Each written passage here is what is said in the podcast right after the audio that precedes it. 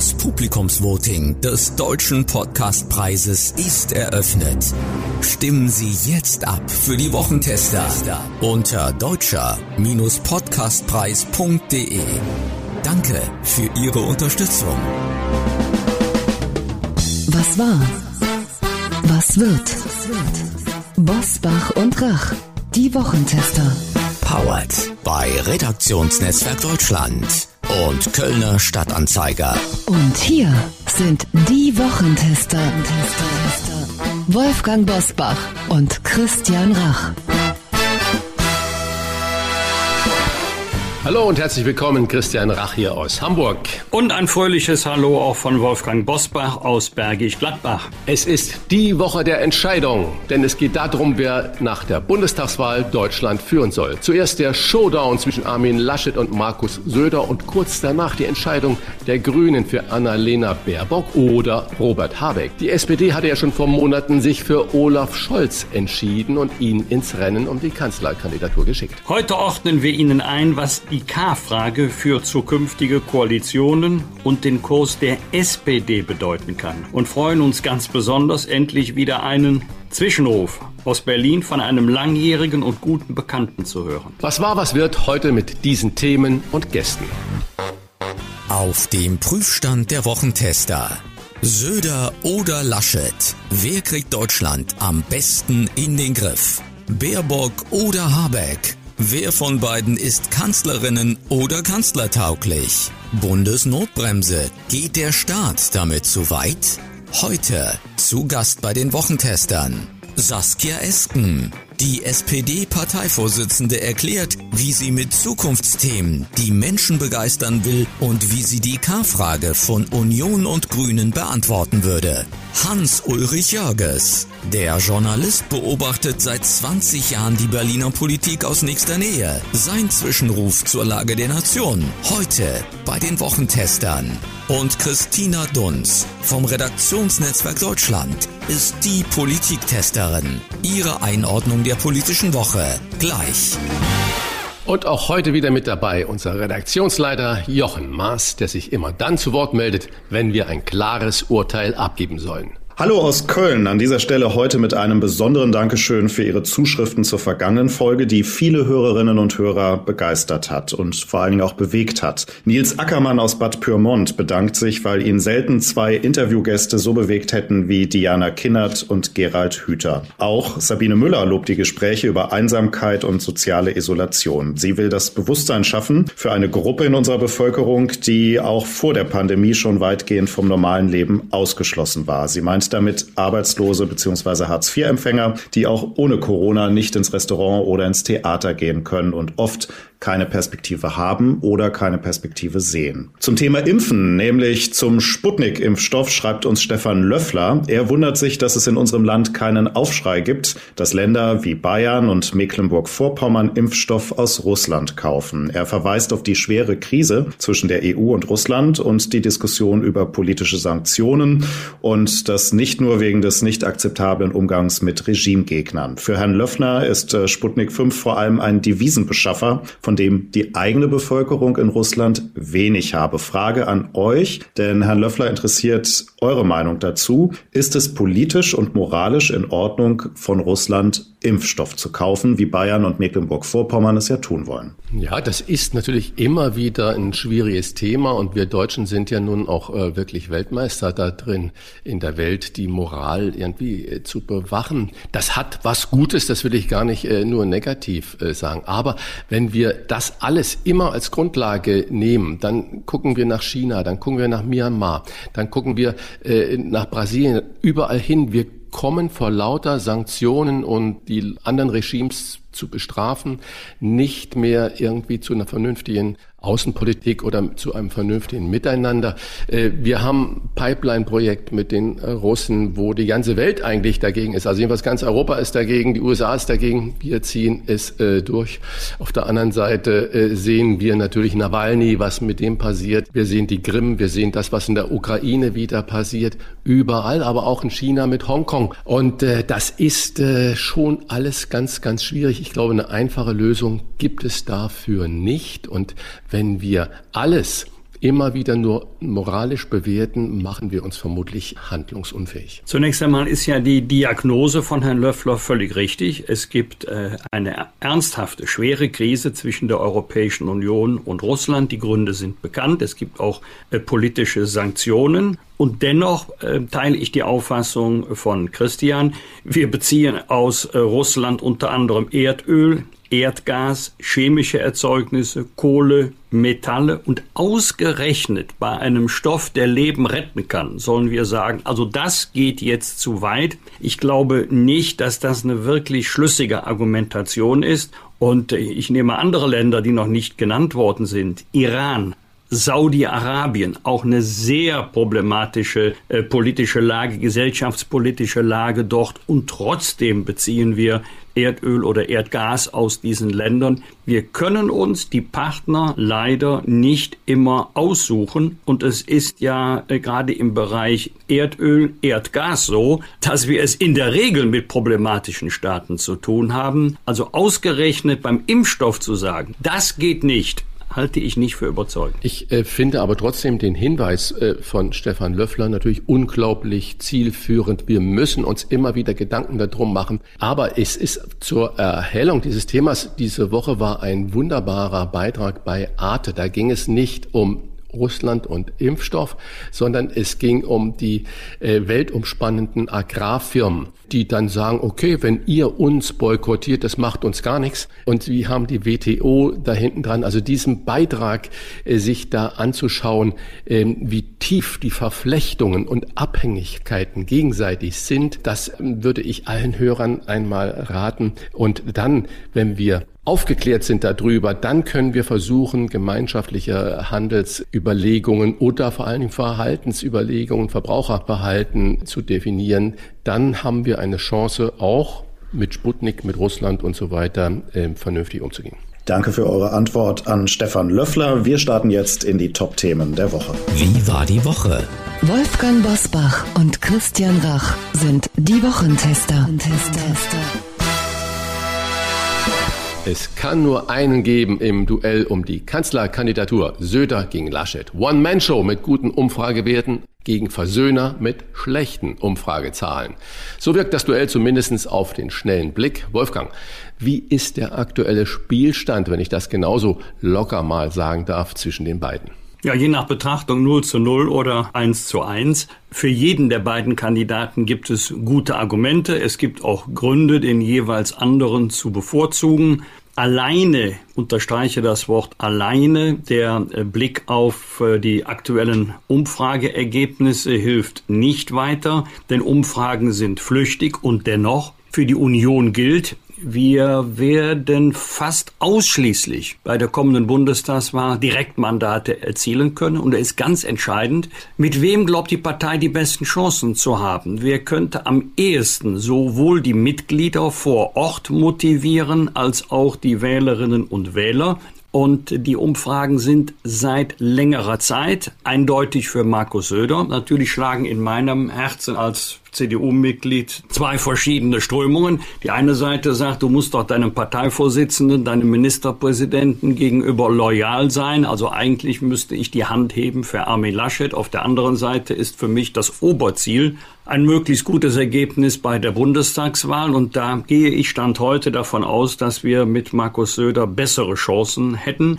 Aber es wird am Ende nicht durch Abstimmungen in den beiden Parteien entschieden, sondern es wird entschieden durch ein Vier-Augen-Gespräch zwischen Armin Laschet und Markus Söder. Und ähm, ich glaube nicht, wenn Armin Laschet an seiner Kandidatur festhält, dass es Markus Söder dann wirklich auf eine Kraftprobe mit der CDU ankommen lassen wird. Wolfgang, darf ich nachfragen? Ich habe die Woche abends bei Sandra Maischberger ein Duell gesehen und gehört von Dorothee Bär von der CSU und Serap Güller von der CDU aus Nordrhein-Westfalen, eine junge äh, Staatssekretärin ist sie, glaube ich, in einem Ministerium.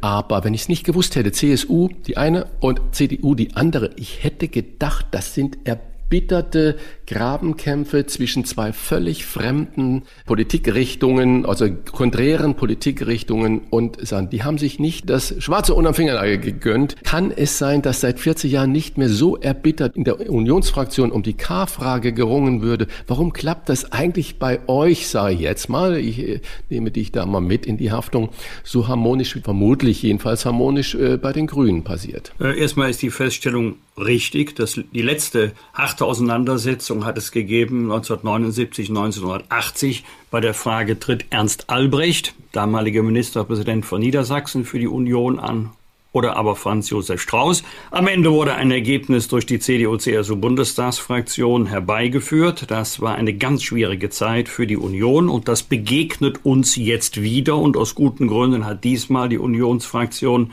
im Deutschen Bundestag keine Entscheidung herbeigeführt. Das liegt einmal daran, dass wir im Gegensatz zu den Grünen zwei Parteien sind, die ähm, kein festes Verfahren haben, wie der gemeinsame Kanzlerkandidat zu bestimmen ist. Und zweitens ist die Auseinandersetzung auch deshalb jetzt so heftig, weil jeder weiß, wir haben nicht mehr viel Zeit. Wir können jetzt nicht in lange Verfahrensdebatten eintreten, sondern die Sache muss jetzt entschieden werden. Und zwar nicht innerhalb weniger Wochen, sondern innerhalb weniger Tage. Das gibt dann noch eine besondere Dramaturgie. Warum hören wir nichts von der Kanzlerin? Ah, da, sie hält sich aus guten Gründen raus. Ich glaube, wenn sie jetzt den Eindruck erwecken würde, wer mein Nach Nachfolger wird oder wer kandidieren soll, um mein Nachfolger zu werden, das entscheide ich. Das gäbe auch Unmut, denn so eine wichtige Personalfrage wird ja nicht durch Handauflegen entschieden, äh, sondern das ist Sache der beiden Parteien. Annalena Baerbock und Robert Habeck ist das äh, Duell bei den Grünen, wobei man von einem Duell nicht viel mitbekommt. Äh, was glaubst du, Christian, wer wird das am Ende wohl werden? Naja, das ist ja wie Kaffeesatz äh, lesen, aber rein emotional und ein bisschen rational ähm, gesprochen, ich glaube, es wird Annalena Baerbock alleine deswegen schon, weil die anderen Männer haben. Also Olaf Scholz für die SPD und Söder oder Laschet für die CDU, CSU. Das heißt, dann einen dritten Mann ins Rennen zu schicken, glaube ich, wäre strategisch für die Grünen äh, nicht so sinnvoll, obwohl beide Baerbock und äh, Habeck ja betonen, äh, dass es eben nicht dieser grüne Grundsatz jetzt ist, dass bei einer äh, Position, die Führungsposition, die zu besetzen ist, die, die weibliche Kandidat das erste Zugriffsrecht hat. Und beide haben betont, dass sie das in dieser speziellen Frage eben nicht anwenden wollen, was ich großartig finde, dass sie das, ich sag mal, geschlechtsneutral entscheiden und aufgrund von internen Gesprächen und so weiter. Das finde ich gut. Also mein Gefühl sagt äh, aus strategischen Gründen, Annalena Baerbock äh, werden die ins Rennen schicken. Wir werden es sehen. Am Montag wissen wir darüber Bescheid und äh, vielleicht hat er bis dorthin auch die CDU das schon geklärt im Gegensatz zu Robert Habeck keinerlei Regierungserfahrung hat, hältst du ja. nicht für ein entscheidendes Argument. Ja, es gibt viele äh, entscheidende Argumente. Äh, sie ist wohl in Berlin sehr gut vernetzt, Habeck noch nicht so. Das ist das, was man liest. Habeck hat ja nun mal als stellvertretender Ministerpräsident in Schleswig-Holstein agiert. Reicht das für die Bundesebene? Wir sehen das ja auch immer wieder, dass gute Ministerpräsidenten, Präsidentinnen nicht immer unbedingt auch für Bundesaufgaben geeignet äh, sind. Siehe mal Annegret Kramp-Karrenbauer in der CDU. Die hatte ja im Saarland hervorragende Ergebnisse gemacht. Sie war die Landesmutti. Als Führung in der Bundes-CDU hat sie das eher nicht so richtig gut hinbekommen. Vielleicht ist ja auch das ein Vorteil, einfach mal unbefleckt in dieses Amt zu gehen. Ich kann das nicht, äh, ich bin der politische Laie bei uns, ich kann das nicht beurteilen, wie weit, wenn man in dem ganzen politischen Zirkus involviert ist, wie weit man dann auch da, was wir jetzt in den letzten Wochen ein Riesenthema ist, korrumpierbar ist. Und vielleicht ist ja jemand, der äh, zwar schon lange im Bundestag äh, sitzt, aber noch nicht in politischer Verantwortung war, auch eine Bereicherung. Armin Laschet hat in dieser Woche Söders Vorschlag für eine Klimaallianz mit dem grünen Ministerpräsident Winfried Kretschmer aus Baden-Württemberg mit den Worten kritisiert, ich zitiere, am Ende wählen die Leute dann die Grünen. Erklär du uns, Wolfgang, doch bitte mal, äh, weil es irgendwie so unübersichtlich wird. Laschet war doch immer irgendwie aufgeschlossen für eine Koalition mit den Grünen. Aber wenn der Söder jetzt Richtung Grünen abbiegen blinkt, ist das irgendwie falsch? Ja, das war eine interessante Wortmeldung von Armin Laschet. So ganz habe ich die Argumentation äh, nicht verstanden. Aber das kann auch daran liegen, weil ich ja nicht aus der Fraktion Blinken äh, komme. Wer blinkt, will ja abbiegen. Nach links, nach rechts, was weiß ich wohin. Ich bin ja eher für geradeaus. Aus Sicht der Union brauchen wir meiner Überzeugung nach kein Koalitionswahlprogramm, sondern ein Unionswahlprogramm. Und Koalitionen kommen zustande, wenn es rechnerisch reicht und wenn es ein hinreichendes Maß an politischer Übereinstimmung gibt. Aber zunächst mal wird sich jede Partei darum bemühen, für die eigene Partei ein möglichst optimales Wahlergebnis zu bekommen. Und ähm, ich halte es für falsch, jetzt schon im Wahlkampf darüber zu debattieren, mit wem man, mit welchem politischen Programm möglicherweise koalieren könnte. Ich glaube, dass die Wählerinnen und Wähler eher interessiert, wofür stehen die Parteien, wo gibt es politische Gemeinsamkeiten, wo gibt es Unterschiede und dass man dann dort sein Kreuz macht, äh, wo man von der äh, Politik am ehesten überzeugt ist. Gemeinsamkeiten, Unterschiede hast du gerade gesagt. Ich füge noch Glaubwürdigkeit hinzu. Deswegen eine Nachfrage. Nimmst du Söder denn den Grünschwenk ab? Ich habe noch äh, ganz gut im Kopf, im Sommer, ich glaube es war 2018, sind in München äh, zigtausende unter dem Hashtag ausgehetzt gegen Markus Söder auf die Straße gegangen. Das war wegen seiner Position zur Flüchtlingspolitik. Ist er heute wirklich so zahm, wie er wirkt, oder ist das jetzt Machtkalkül? Na gut, so zahm wirkt er im Moment gar nicht, eher, eher kämpferig, aber ich weiß trotzdem, was du meinst. Ja, ich nehme ihm die Kurskorrektur ab und zwar aus gleich zwei Gründen. Erstens, im Moment wird natürlich alles überlagert durch das Thema Corona, schrägstich Corona-Krise, Pandemiebekämpfung, aber das Thema Klima wird wiederkommen. Und der zweite äh, Grund ist, im äh, kommenden Bundestagswahlkampf wird das Thema eine große Rolle spielen und da geht es nicht nur um Lippenbekenntnisse. Äh, das würde ja jeder unterschreiben, dass wir unsere Anstrengungen intensivieren müssen, um den Anforderungen des Klimawandels erfolgreich begegnen zu können, um das zu tun, was notwendig ist. Aber wie wir das machen, darüber gibt es erhebliche Meinungsverschiedenheiten. Und wenn ähm, Söder sagt, das ist jetzt auch für mich oder für die bayerische Staatsregierung ein wichtiges Thema, dann nehme ich ihm das ab. Aber das bedeutet doch nicht, dass man politisch inhaltlich auf den Kurs der Grünen Gebote und Verbote einschwenkt. Man kann es auch anders sehen, nämlich setzen auf Technologie, auf technologischen Wandel, auf Innovation. Und das ist ein, ein ganz anderer politischer Ansatz als Gebote und Verbote. Ganz ohne Corona geht es auch bei uns in dieser Woche nicht. Die sogenannte Bundesnotbremse soll künftig ab einem Inzidenzwert von 100 greifen. Wichtiger Bestandteil eine Ausgangssperre zwischen 21 Uhr abends und 5 Uhr morgens. Christian, geht der Staat damit zu weit? Für mich ganz klar ja. Äh, Beispiel in Hamburg, der Bürgermeister Peter Tschentscher ist ja da Vorreiter gewesen, auch für diese 21 äh, Uhr Grenze, Ausgangssperre, nicht 22 Uhr oder 23 Uhr, sondern 21 Uhr. Und äh, siehe da, in Hamburg steigen die Infektionszahlen rasant. Die Inzidenzwert dieser Tage schon weit über 150, trotz vieler Tage Ausgangssperre. Äh, das heißt, diese Argumentation scheint irgendwie nicht richtig äh, zu ziehen. Zweiter Punkt, ganz groß auch äh, diese Woche die Aerosolforscher, der Verband der Aerosolforscher Deutschlands hat ja mitgeteilt, dass eine wissenschaftliche Studie herausgefunden hat, dass nur eine von tausend Infektionen im Freien passieren, die anderen alle in geschlossenen Räumen, dass draußen so gut wie keine Ansteckungsgefahr stattfindet. Wenn mit dieser Ausgangssperre gemeint ist, dass man äh, zu Hause bleiben soll oder sich nicht an neuralgischen Punkten oder Plätzen treffen soll, dann verstehe ich das, aber das könnte man über Kontrollen machen. Ich weiß, wo in Hamburg sich die Partys treffen, wo die Hotspots sind. Diese Plätze, das könnte man ja dann über Kontrollen machen und nicht das ganze Land den kleinen Abendsspaziergang nach Homeoffice, nach Kinder ins Bett bringen, nach Abendessen äh, machen, dann mal noch eine halbe Stunde um Block laufen. Das kann es nicht sein. Also ich erachte das für sehr äh, problematisch. Und deswegen die Frage natürlich an dich als Juristen, Wolfgang, und auch Kenner dieser demokratischen Abläufe und Prozesse jetzt im Bundestag und im Bundesrat. Wann kann denn diese sogenannte Bundesnotbremse frühestens greifen?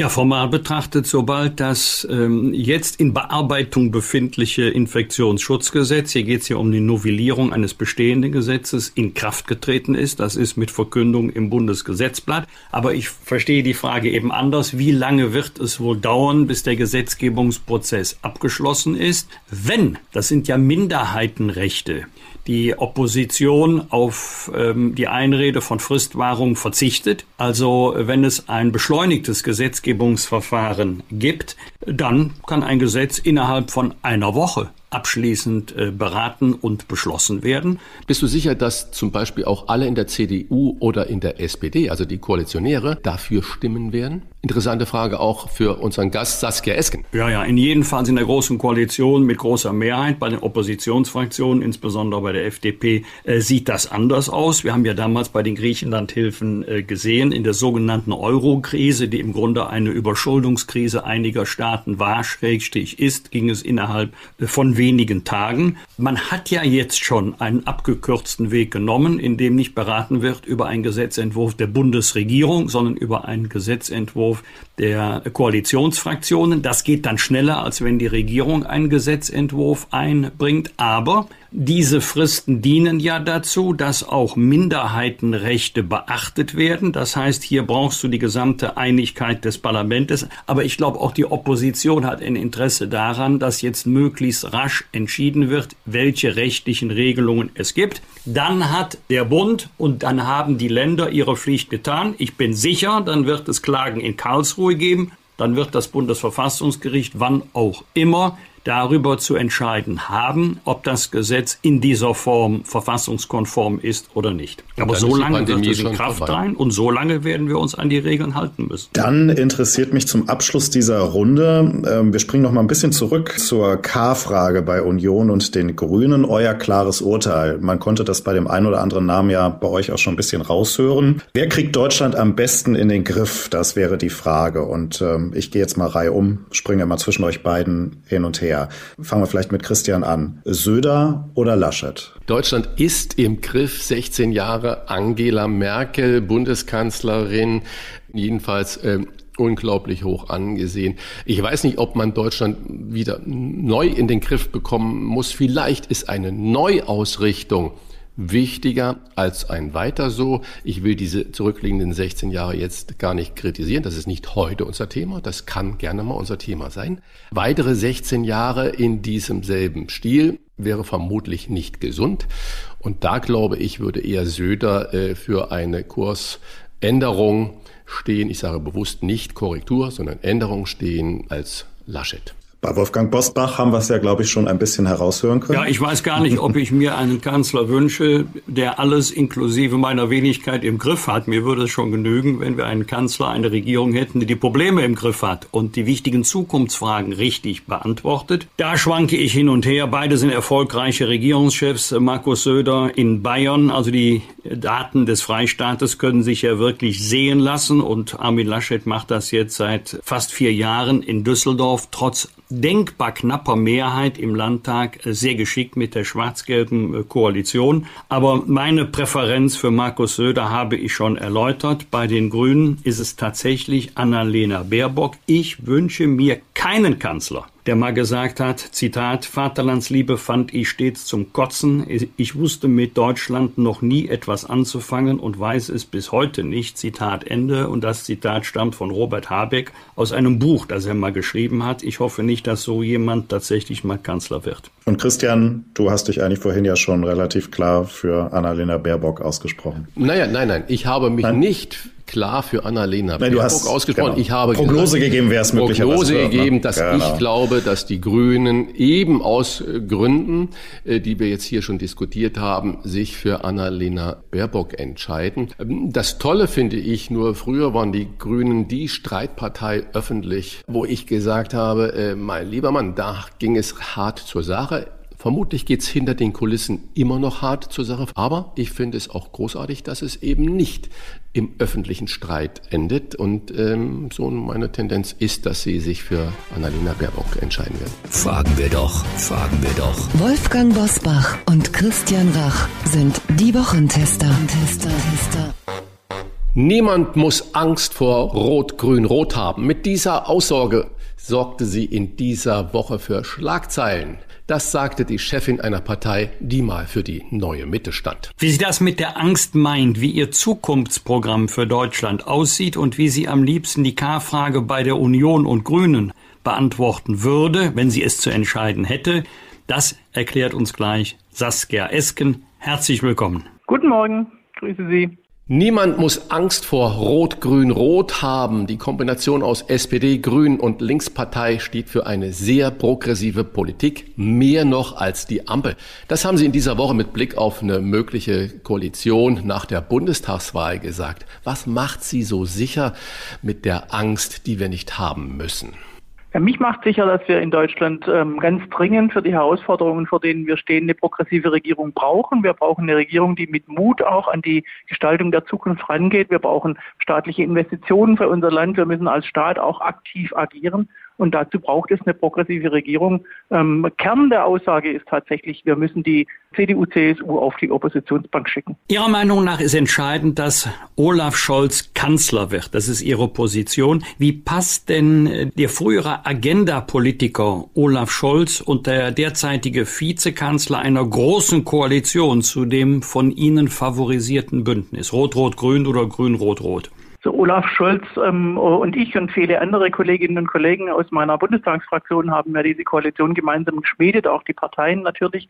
Und ähm, insofern äh, stehen wir auch, äh, stehe auch ich äh, hinter ähm, dieser Koalition. Und dennoch ist es äh, jetzt an der Zeit, und das haben wir in unserem Zukunftsprogramm ja gemeinsam auch äh, sehr schön beschrieben, ähm, dass, äh, dass Deutschland durchstartet, insbesondere auch nach Corona und äh, die Zukunft auch mutig in die Hand nimmt. Zwei Fragen dazu. Äh, erstens, haben Sie das denn mit Olaf Scholz, also dieses Linksbündnis, abgestimmt? Und das Zweite, was macht Sie denn so sicher, dass die Grünen überhaupt so ein Linksbündnis wollen? Die liebäugen doch im Moment äh, sehr, siehe Baden-Württemberg, aber auch Habeck und Annalena Baerbock mit der Union. Und Laschet und Söder, die werben ja förmlich darum, liebe Grünen, habt uns auch lieb. Also ich glaube, dass es ähm, jetzt darauf ankommt, äh, um Mehrheiten zu kämpfen, vor allem um progressive Mehrheiten, um natürlich äh, auch ähm, äh, dafür zu sorgen, dass die stärkste Fraktion in einer solchen progressiven Koalition dann äh, die SPD ist, damit Olaf Scholz unser Kanzler werden kann. Und äh, dann werden wir nach der Wahl sehen, welche Mehrheiten sich ergeben haben und welche äh, Bündnisse dort geschmiedet werden können. Das war auch in Baden-Württemberg, das war auch in Rheinland-Pfalz vor der Wahl nicht klar. Aber nach der Wahl hat man so, wie eben die Parteien dort auch äh, sich entschieden haben, ähm, äh, dann äh, Koalitionsverhandlungen aufgenommen. Ähm, ich weiß von großen Kämpfen der Grünen in Baden-Württemberg um diese Koalitionsfrage und ähm, auch die Bundesebene ist da, glaube ich, nicht äh, zu 100 Prozent äh, begeistert von dieser Entscheidung. Aber sie ist so gefallen und jetzt müssen die äh, Grünen in Baden-Württemberg auch sehen, wie sie klarkommen. Was wäre denn, wenn es nach der Bundestagswahl warum auch immer, am Ende doch wieder nur für eine große Koalition reicht. Wir können jetzt noch über ganz viele Konstellationen und Wahlausgänge spekulieren und am Ende sind wir erst nach der Wahl klüger und ähm, dann werden wir sehen, äh, wie wir äh, wirklich eine auch notwendigerweise progressive Regierung für Deutschland zusammenbringen. Da haben Sie natürlich recht. Wir wollen auch nicht spekulieren, sondern gehen wir gleich mal in die Inhalte. Sozial, digital, klimaneutral soll Ihre Politik sein. Warum können Sie das mit den Grünen und der Linkspartei besser umsetzen als im Moment zum Beispiel mit der Union oder auch in Zukunft vielleicht mit der FDP? Also man kann gerade aktuell, ähm, auch in der aktuellen Regierung, ähm, nicht nur in Zeiten von Corona, sondern auch davor ähm, sehen, dass der Mut ähm, zu großen Investitionen, ähm, die dringend notwendig sind, damit wir klimaneutral werden können, damit wir auch ähm, die sozialen Grundlagen dafür legen, damit auch alle äh, bei so einem Wandel, auch beim digitalen Wandel dann mitkommen, dass wir die erst in, in höchster Not, also mit dem Konjunkturpaket für, für die Corona-Situation ähm, durchsetzen konnten. Ähm, davor war die Haushaltspolitik immer sehr restriktiv und äh, schon heute Morgen bei der Einbringung des Nachschlagshaushalts haben wir wieder gehört, ähm, dass für, für künftige Haushalte ähm, dringende Disziplin angemahnt wird, ähm, die natürlich in einer Krise genau falsch ist und in einer Situation, ähm, wo wir äh, einen Wandel zu gestalten haben, ebenso falsch ist. Wir brauchen Investitionen in die Zukunft Und ähm, da sind die konservativen Parteien nicht auf dem richtigen Weg. Unser Podcast wird von vielen Selbstständigen und Freiberuflern gehört. Was wäre Ihr politisches Angebot für diese Berufsgruppen? Ich habe äh, mich gerade gestern ganz ähm, äh, intensiv unterhalten mit dem, äh, mit dem Bundesverband der mittelständischen Wirtschaft, wo auch viele ähm, Selbstständige, kleine und mittlere Selbstständige ähm, ja, äh, zusammenkommen. Und ähm, ich habe ganz deutlich gemacht, kann man auch nachlesen in unserem Zukunftsprogramm, dass wir die wachsende Selbstständigkeit und die, die freie Entscheidung eines äh, Erwerbstätigen, äh, lieber selbstständig tätig zu sein, ähm, durchaus würdigen und begrüßen, dass wir auch den Geist äh, des äh, Unternehmertums und der Innovation, die ja daraus auch spricht und daraus auch erwächst, äh, dass wir die begrüßen und dass wir ähm, für die bessere soziale Absicherung der, der Selbstständigen sorgen wollen, ähm, weil wir jetzt gerade auch in Zeiten von Corona gesehen haben, dass viele dort nicht ausreichend äh, abgesichert sind wir haben ja durch das Kurzarbeitergeld ähm, für die äh, für die angestellten Erwerbstätigen ähm, äh, gut gesorgt und für, die, für den Erhalt deren äh, Arbeitsplätze, aber die Freelancer waren natürlich schnell draußen. Wir befinden uns ja derzeit in einer, wir haben gerade schon über die Wirtschaftlichkeit und Sie haben darüber gesprochen, über Wirtschaftskrise. Wir befinden uns in einer der größten Wirtschaftskrisen überhaupt und die wirtschaftlichen Auswirkungen, die kennen wir im Moment alle noch nicht. Also was kommt da auf uns zu? Sie fordern weg mit Hartz IV IV, eine Reichensteuer und eine äh, höhere Tarifbindung. Äh, was für Reiche meinen Sie, welche Unternehmer oder Facharbeiter wird es denn nach der Krise noch geben, die das Geld erwirtschaften, das sie dann da ausgeben wollen? Wir, wir investieren in Arbeitsplätze. Das ist äh, ganz klar, dass es auch um, darum geht, die wirtschaftliche Stabilität und die wirtschaftliche Prosperität äh, Deutschlands äh, und Europas zu erhalten. Wir haben ja auch ähm, einen europäischen Recovery Fund äh, auf den Weg gebracht, um genau ähm, dieses auch möglich zu machen, dass, äh, dass äh, die, die wirtschaftliche Krise, die durch Corona natürlich auch mit entstanden ist, ähm, äh, auch bewältigt werden kann. Aber ähm, tatsächlich ist die wirtschaftliche Entwicklung der Unternehmen ja sehr unterschiedlich. Wir haben äh, Unternehmen, die haben ja auch im letzten Jahr äh, sehr gut verdient und wir haben natürlich andere, äh, die in große Schwierigkeiten geraten sind oder die gar keinen, äh, gar, gar keinen Umsatz machen konnten, weil wir ihnen den Betrieb verboten haben. Und äh, insgesamt ist es natürlich unsere Aufgabe, jetzt dafür zu sorgen, dass alle auch wieder in eine gute Zukunft gehen können. Und diejenigen, die noch gut verdient haben, die haben tatsächlich auch, was den Wandel anbelangt, was den, den, den notwendigen Wandel zum Stopp des, des Klima, der Klimakrise anbelangt, aber auch den digitalen Wandel, ähm, noch nicht so gut äh, verinnerlicht und umgesetzt, äh, wie es notwendig wäre, wo wir auch unterstützen müssen und wo wir auch ähm, klare äh, Zielvorgaben haben müssen, aber auch entsprechende Rahmen äh, Bedingungen setzen als, als Staat, als investierender Staat auch. Wenn Sie äh, in, auf, die, auf die Frage der Erwirtschaftung von Steuern, möglichen Steuererhöhungen äh, eingehen, das sind natürlich sehr, sehr hohe Einkommen und sehr, sehr hohe Vermögen, um die es da geht. Und ähm, äh, wenn man hinschaut, dass die, dass die hohen ähm, und höchsten äh, Vermögenden in Deutschland auch im Krisenjahr 2020 äh, ihr Vermögen noch mal wesentlich ausbauen konnten, dann kann man sehen, äh, dass die äh, wirtschaftliche Entwicklung und die Vermögensentwicklung in Deutschland sehr weit auseinanderläuft. Auch Selbstständige, Beamte und Politikerinnen und Politiker sollen nach ihrem Wunsch in die gesetzliche Rentenversicherung einzahlen. Das Niveau der Alterssicherung äh, von Beamten soll auch bei einer Fusion der Versicherung mit der Pensionskasse stabil bleiben. Würde es dann nicht eine Gerechtigkeitslücke zu den Selbstständigen geben, die zwar einzahlen sollen, aber bei gleichem oder vergleichbarem Einkommen weniger aus der Rentenversicherung äh, beziehen würden. Es sind ja ähm, Konzepte, die tatsächlich äh, lange, lange Übergangsphasen auch benötigen, ähm, äh, gerade bei den äh, Beamten dann gleichzeitig Pensionsrückstellungen aufzubauen und ähm, aktiv Renten zu bezahlen und Rentenversicherungsbeiträge auf der Arbeitgeberseite zu bezahlen ist, eine, ist eine große Aufgabe und so muss es äh, auch bei den Selbstständigen sein, dass es dann ein fließender ähm, äh, Übergang ist und dass wir nicht äh, da das Kind mit dem Bad ausschütten. Frau Esken, Sie haben gerade schon über hohe Vermögen und auch äh, Gewinnler aus dieser Krisenzeit gesprochen und äh, wenn ich jetzt aber nochmal daran denke, was die SPD ja sagt, ähm, die Wunschkonstellation äh, Rot-Grün, Rot, dann denke ich an ein denkwürdiges Interview von Frau Hennig Welz, so die Vorsitzende ihres Wunsch Wunsch Koalitionspartners Linke.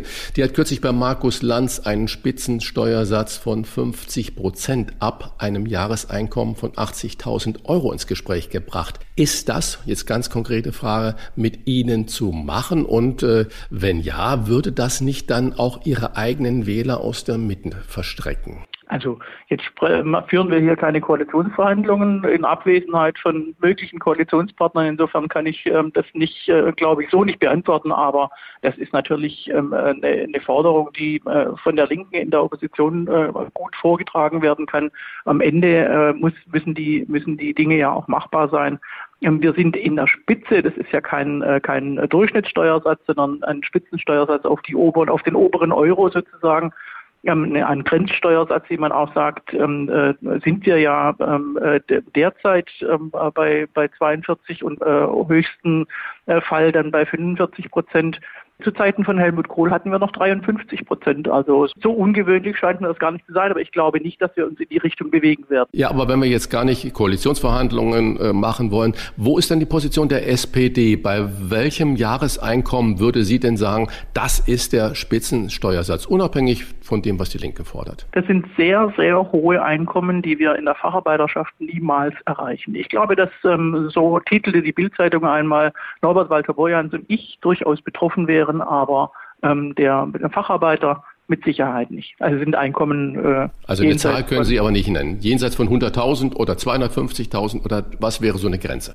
Das ist ein, ein, ein höherer als äh, nur der einfache dreistellige Betrag mit Sicherheit. Wir, wir, haben keine Beträge in unser Programm geschrieben und es hat auch, hat auch gute Gründe, aber ähm, kein Facharbeiter äh, in Deutschland muss äh, fürchten, davon betroffen zu sein. Ganz sicher nicht. Sie sagen, die Union muss sich erneuern. Jedenfalls fordern das Sie. Frage, muss es die SPD auch oder sagen Sie, wir haben uns schon erneuert oder das Zukunftsprogramm ist Beweis, dass sich die SPD schon politisch inhaltlich erneuert hat? Ja, da halte ich es mit Konfuzius, der sagt, willst du dich erneuern, dann beginne damit jeden Tag. Das heißt, es ist ein steter Prozess. Wir müssen uns ja stetig mit der Realität auseinandersetzen und auch mit den Aufgaben, die vor uns liegen. Ähm, äh, aber die SPD hat natürlich in den letzten ähm, 15, 16, ich weiß jetzt gerade gar nicht, Monaten, seit ich und Norbert Walter Borjans Vorsitzende sind, ähm, in wesentlichen äh, Punkten auch einen, einen anderen äh, Stil ähm, gefunden, insbesondere was die Zusammenarbeit an der Spitze anbelangt. Wir haben ja eine sehr ähm, äh, starke äh, Koordinierung hier zwischen Fraktion, Parteispitze und ähm, Regierungsvertretern mit äh, Olaf Scholz, mit Rolf Mützenich und uns beiden äh, und äh, Lars Klingbeil natürlich auch, unserem Generalsekretär. Ähm, wir arbeiten sehr, sehr eng und sehr vertrauensvoll zusammen und äh, alleine das ist, glaube ich, ein, äh, ein, ein, Wesensmerkmal, das man im Moment bei der CDU und bei der CSU nicht finden kann. Okay, dann gucken wir dann zu den Grünen. Äh, Sie haben ja gesagt, Sie arbeiten unglaublich eng und vertrauensvoll zusammen. Sie haben sich schon unglaublich früh für Olaf Scholz als Kanzlerkandidaten äh, der SPD entschieden. Wer wäre denn besser für Deutschland bei den Grünen, Baerbock oder Habeck? Ich will zunächst mal sagen, diese frühe Entscheidung war ein, sehr, sehr ähm, kluger, glaube ich, Schachzug, insbesondere was, es, was die Regierbarkeit des Landes anbelangt. Denn was wir jetzt gerade im Moment sehen, was wir damals gesagt haben, wenn wir jetzt unseren Kanzlerkandidaten benennen, dann sind wir in Zukunft, haben wir wieder den Kopf frei seit äh, dem 10. Ähm, August letzten Jahres haben wir den Kopf frei für das verantwortungsvolle Regieren und wir haben vorhergesagt, wir werden bis zum letzten Tag verantwortungsvoll regieren müssen in dieser Legislaturperiode, wegen, auch wegen Corona. Und ähm, äh, der, der Koalitionspartner ist ja gerade im Moment ähm, was das anbelangt, ziemlich abgetaucht.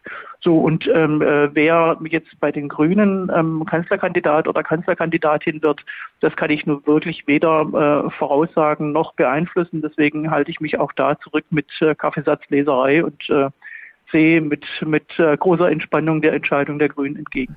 Also bei der SPD zählt nur das Programm und nicht die Person. Die SPD hat ähm, ähm, in dieser Spitze, von der ich vorher gesprochen habe, äh, dieses, äh, diese fünf Menschen, die an der Spitze der SPD auch agieren, aber natürlich auch äh, mit großer Beteiligung unserer Partei, so wie das bei uns auch üblich ist, äh, dieses Programm gemeinsam erarbeitet. Das ist ein Programm, das unser Kanzlerkandidat Olaf Scholz mit großem Engagement auch mitgestaltet hat und ähm, das seine Handschrift trägt und das aber auch die Handschrift der SPD trägt. Das können wir gemeinsam sehr, sehr gut vertreten und werden damit auch einen guten Erfolg bei der Bundestagswahl erringen. Wer wäre denn aus der Sicht der SPD der dankbarere Wahlkampfgegner, Markus Söder oder Armin Laschet?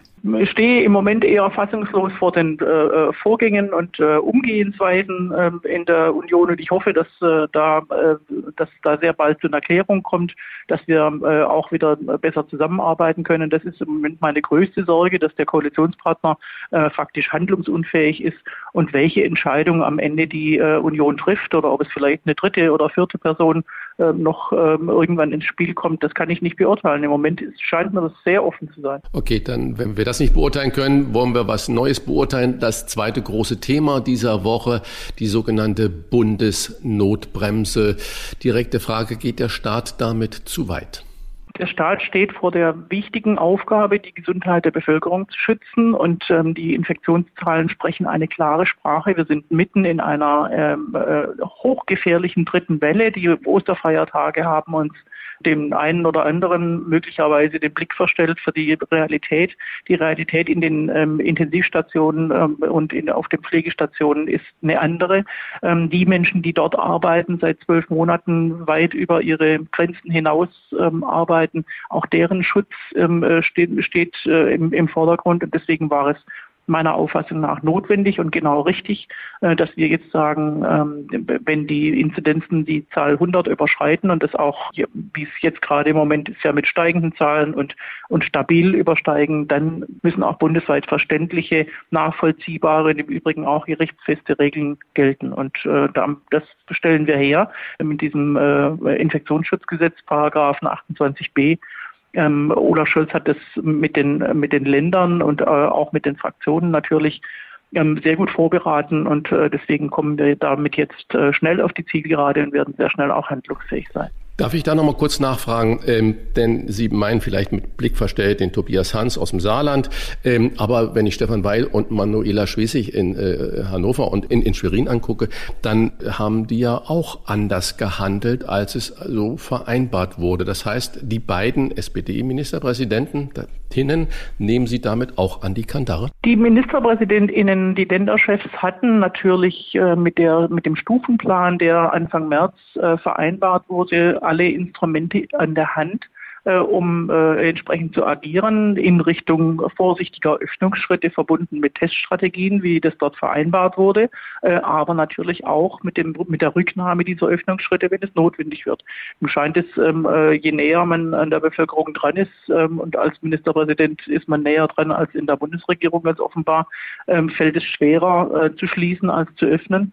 Und ähm, die Notbremse ist nicht in allen Bundesländern mit derselben Konsequenz und mit der, mit der notwendigen Geschwindigkeit auch umgesetzt worden. Und ähm, äh, da haben äh, offenbar ähm, diese Zahlen auch ein Stück weit den Blick verstellt. Aber ich, ich habe jetzt gerade die Einbringung des Nachtragshaushalts verfolgt im, im, im Bundestag und Eckhard Rehberg hat äh, auch sehr deutlich in, in Richtung seiner eigenen Fraktion, er hat es auch in Worte so gefasst, gesagt, er hoffe, dass ähm, äh, niemand äh, Bilder von sterbenden Menschen ähm, in Intensivbetten, die auf dem Flur stehen in Krankenhäusern, benötigt, um den Ernst der Lage zu verstehen. Gut, da hat ja auch vorher jetzt Herr Böhringer gesprochen von der unsäglichen Rechtsaußenfraktion in unserem Bundestag und hat Corona geleugnet von vorne bis hinten, hat gesagt, es sei alles normal in den Intensivstationen, das sei alles Lüge, das ist schon erschreckend. Ähm, aber Herr Rehberg hat ganz ausdrücklich gesagt, auch Mitglieder meiner eigenen Fraktion. Also es gibt schon äh, überall auch äh, eine gewisse Bereitschaft, äh, die Zahlen nicht ernst zu nehmen ähm, und erst auf tagesaktuelle Zahlen zu reagieren. Das heißt also, der Mittwoch äh, vor einer Woche war, da hatten wir Zahlen 120 Prozent weniger als gestern und heute sind es wieder plus 44 Prozent. Das ist schon erschreckend. Und manche brauchen eben ganz offensichtlich auch solche Weckrufe, um dann äh, zu reagieren. Aus aktuellem Anlass, es gibt ja noch andere Themen als Corona, obwohl dieses Thema äh, jetzt seit über einem Jahr ja von überragender Bedeutung ist. Das Bundesverfassungsgericht hat gestern die Berliner Mietbremse gekippt. Das Land hätte seine Kompetenzen überschritten. Frage, sind Sie der Meinung, dass jetzt der Bund die Rechtsgrundlage für eine Mietpreisbremse schaffen sollte oder gar schaffen müsste? Oder sagen auch Sie, Mietpreisbremse ist nicht das richtige Instrument. Viel entscheidender ist, dass jetzt möglichst schnell, möglichst viel preiswerter Wohnraum gebaut wird. Ich glaube, dass äh, die beiden ähm, Instrumente und Zielsetzungen sich ähm, äh, nicht widersprechen, sondern im Gegenteil beide benötigt werden. Äh, da, wo die Mieten äh, tatsächlich ähm, so ähm, explodieren, wie es in Berlin der Fall ist, ähm, muss auch die Möglichkeit geschaffen werden, äh, dass man äh, dort eingreift, zu einem Deckel mit so einer Bremse. Ähm, und wir werden äh, die Möglichkeiten prüfen, müssen, äh, wie dort ähm, auch Rechtssicherheit geschaffen werden kann. Aber tatsächlich geht es natürlich auch darum, äh, mehr Wohnraum zu schaffen und auch vor allem mehr bezahlbaren Wohnraum zu schaffen. Und das ist ja der eigentliche Flaschenhals, äh, dass auch ähm, äh, Familien und dass auch ähm, äh, Berufstätige, die hier in der Pflege arbeiten oder Polizisten oder Feuerwehrleute, in Berlin leben können, wenn sie in Berlin arbeiten und nicht in die Randbezirke und äh, sehr weit entfernte Randbezirke gedrängt werden und äh, jeden Tag eine Stunde pendeln müssen, weil sie sich die, die Wohnung hier nicht leisten können oder weil es gar keine gibt.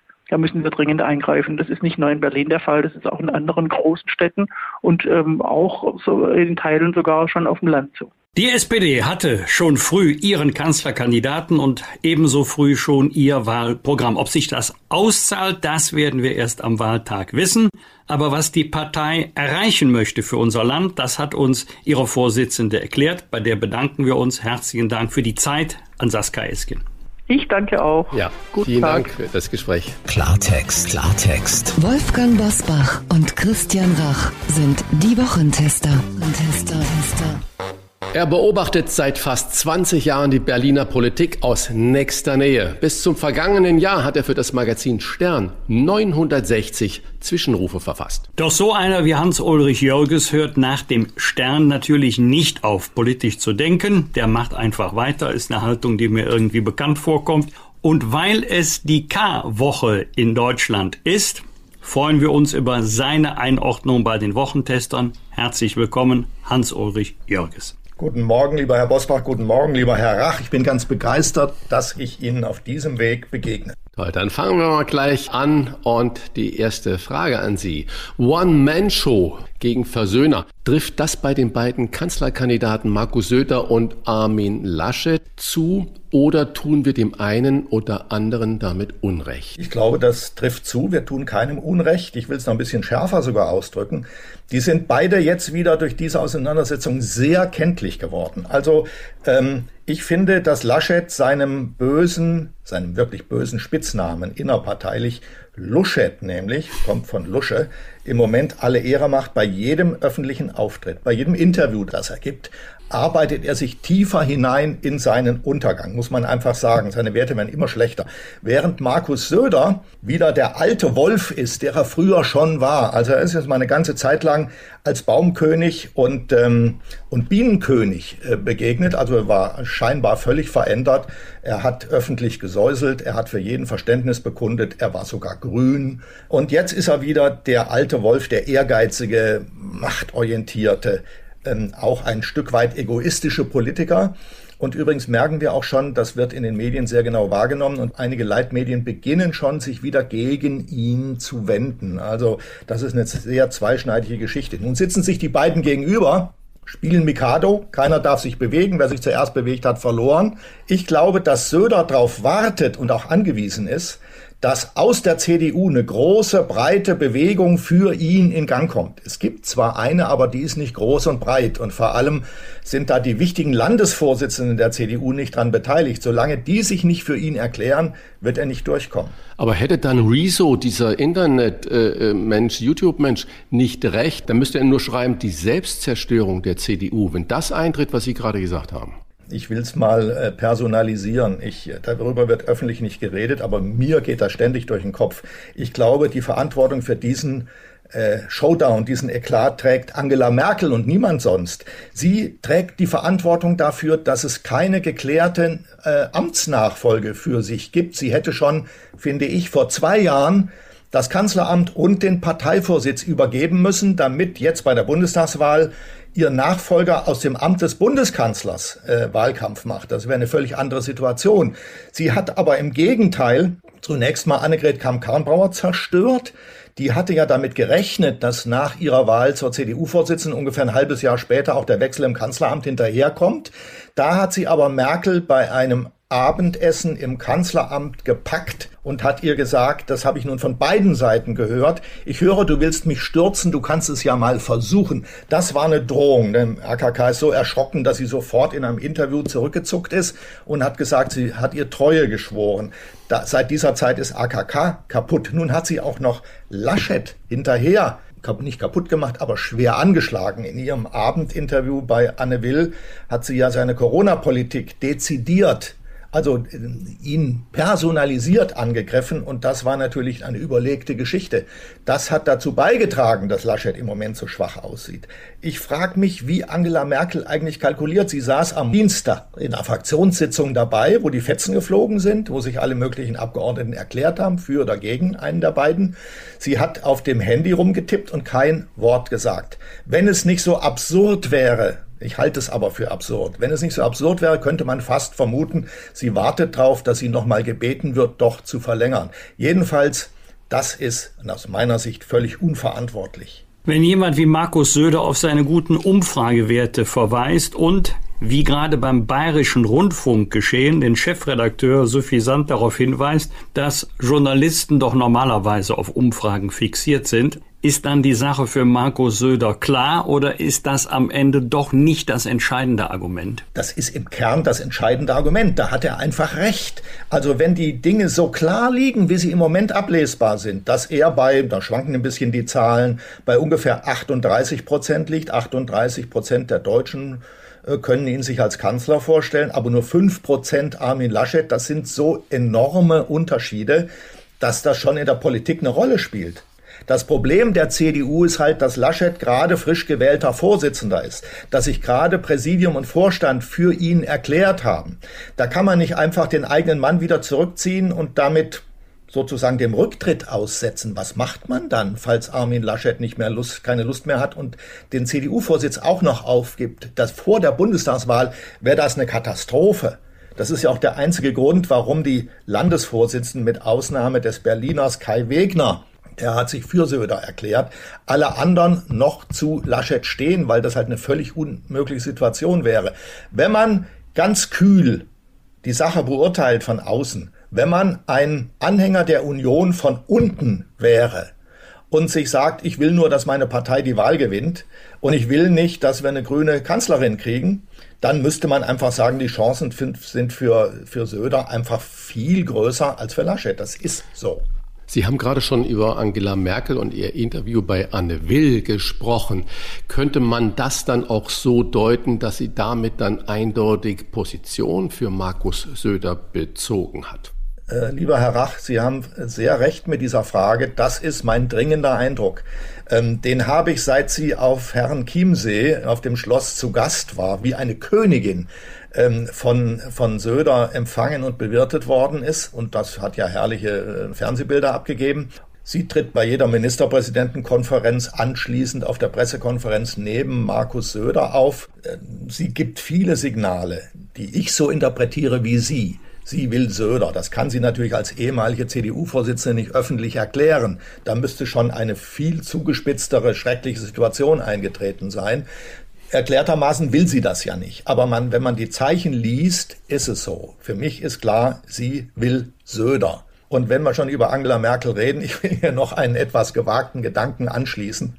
Im Februar nächsten Jahres, also im Frühjahr 2000, im beginnenden Jahr 2022, muss ein Bundespräsident gewählt werden. Es ist ja keineswegs gesagt, dass Herr Steinmeier einfach wiedergewählt wird. Das hängt auch ein bisschen von dem Bundestagswahlergebnis ab. Ich schließe nicht vollkommen aus, dass jemand Angela Merkel als Bundespräsidentin vorschlägt mit dem Argument, es wäre die erste Frau im Amt, zweitens eine international sehr erfahrene Frau und äh, dann auch noch die erste Kanzlerin, die ins Präsidialamt einzieht, könnte sie sich dieser Sache entziehen. Und wenn ich drüber nachdenke, wer diesen Vorschlag machen könnte, dann fällt mir sofort Markus Söder ein. Wir haben in der vergangenen Woche hier an dieser Stelle eine schnelle Entscheidung der K-Frage in der Union angemahnt. Äh, Herr Jörges, so aus Ihrem Blickwinkel, ist es jetzt sowieso zu spät. Also kommt es jetzt gar nicht mehr darauf an, ob jetzt an diesem Wochenende oder nächste Woche oder sagen Sie, das kann für die Union noch gut gehen, wenn sie sich jetzt rasch entscheidet, am besten noch vor den Grünen. Ja, was heißt, das Problem ist, dass man gar nicht definieren könnte, was heißt denn die Union in diesem Fall? Die beiden haben sich so verabredet, dass sie das sozusagen unter vier Augen entscheiden. Aber die können sich nicht miteinander verständigen. Es müsste einer zurückziehen. Es ist nicht erkennbar, dass das einer von beiden tut. Ähm, falls es Laschet täte, wäre er ziemlich erledigt. Das heißt zwar nicht, dass er für alle Zeiten erledigt ist. Es ist ja Angela Merkel auch mal so gegangen. Sie musste mal gegen Edmund Stoiber zurückstecken. Der war dann Kanzlerkandidat. Das heißt nicht, dass man dann politisch tot ist. Aber zunächst mal ist man schon ziemlich weit weg vom Fenster. Äh, ich kann nicht erkennen, dass Laschet dazu bereit ist. Und bei Söder kann ich schon gar nicht erkennen. Also wie, wie wollen die beiden das machen? Ich hätte denen eigentlich empfohlen, dass sie, wenn sie schon in der Bundestagsfraktion waren, dann auch die Bundestagsfraktion abstimmen lassen. Das wäre ja nicht das erste Mal gewesen. Es gab schon mal eine Abstimmung in der Fraktion zwischen äh, Franz Josef Strauß und Ernst Albrecht und Strauß hat gewonnen. Ob dann nun Söder gewonnen hätte in der Fraktion, da bin ich nicht so überzeugt von. Er hätte wahrscheinlich ein sehr gutes Ergebnis geholt. Ich war wahrscheinlich ziemlich offen gewesen. Aber da hätte man sagen können, das ist schon ziemlich nah an der Parteibasis. Denn die Abgeordneten haben Rückkoppelung, die leben unter ihren Mitgliedern, die, vor allem sind sie im normalen Leben noch relativ weit drin, während die Herrschaften auf der nächsthöheren Ebene, Präsidium, Ministerpräsident und so weiter, die leben ein eigenes Leben in ihrer Blase. Also ich glaube, dass die beiden alleine, wenn nicht äh, der Heilige Geist über einen von beiden kommt, gar nicht imstande sind, diese Situation aufzulösen. Es muss ein anderes Gremium her, eine andere Entscheidungsbasis, und die kann ich nicht erkennen. Es, man kann natürlich jederzeit wieder die Fraktion einberufen und kann sagen, jetzt entscheidet ihr das mal. Aber bei den beiden sehe ich es nicht.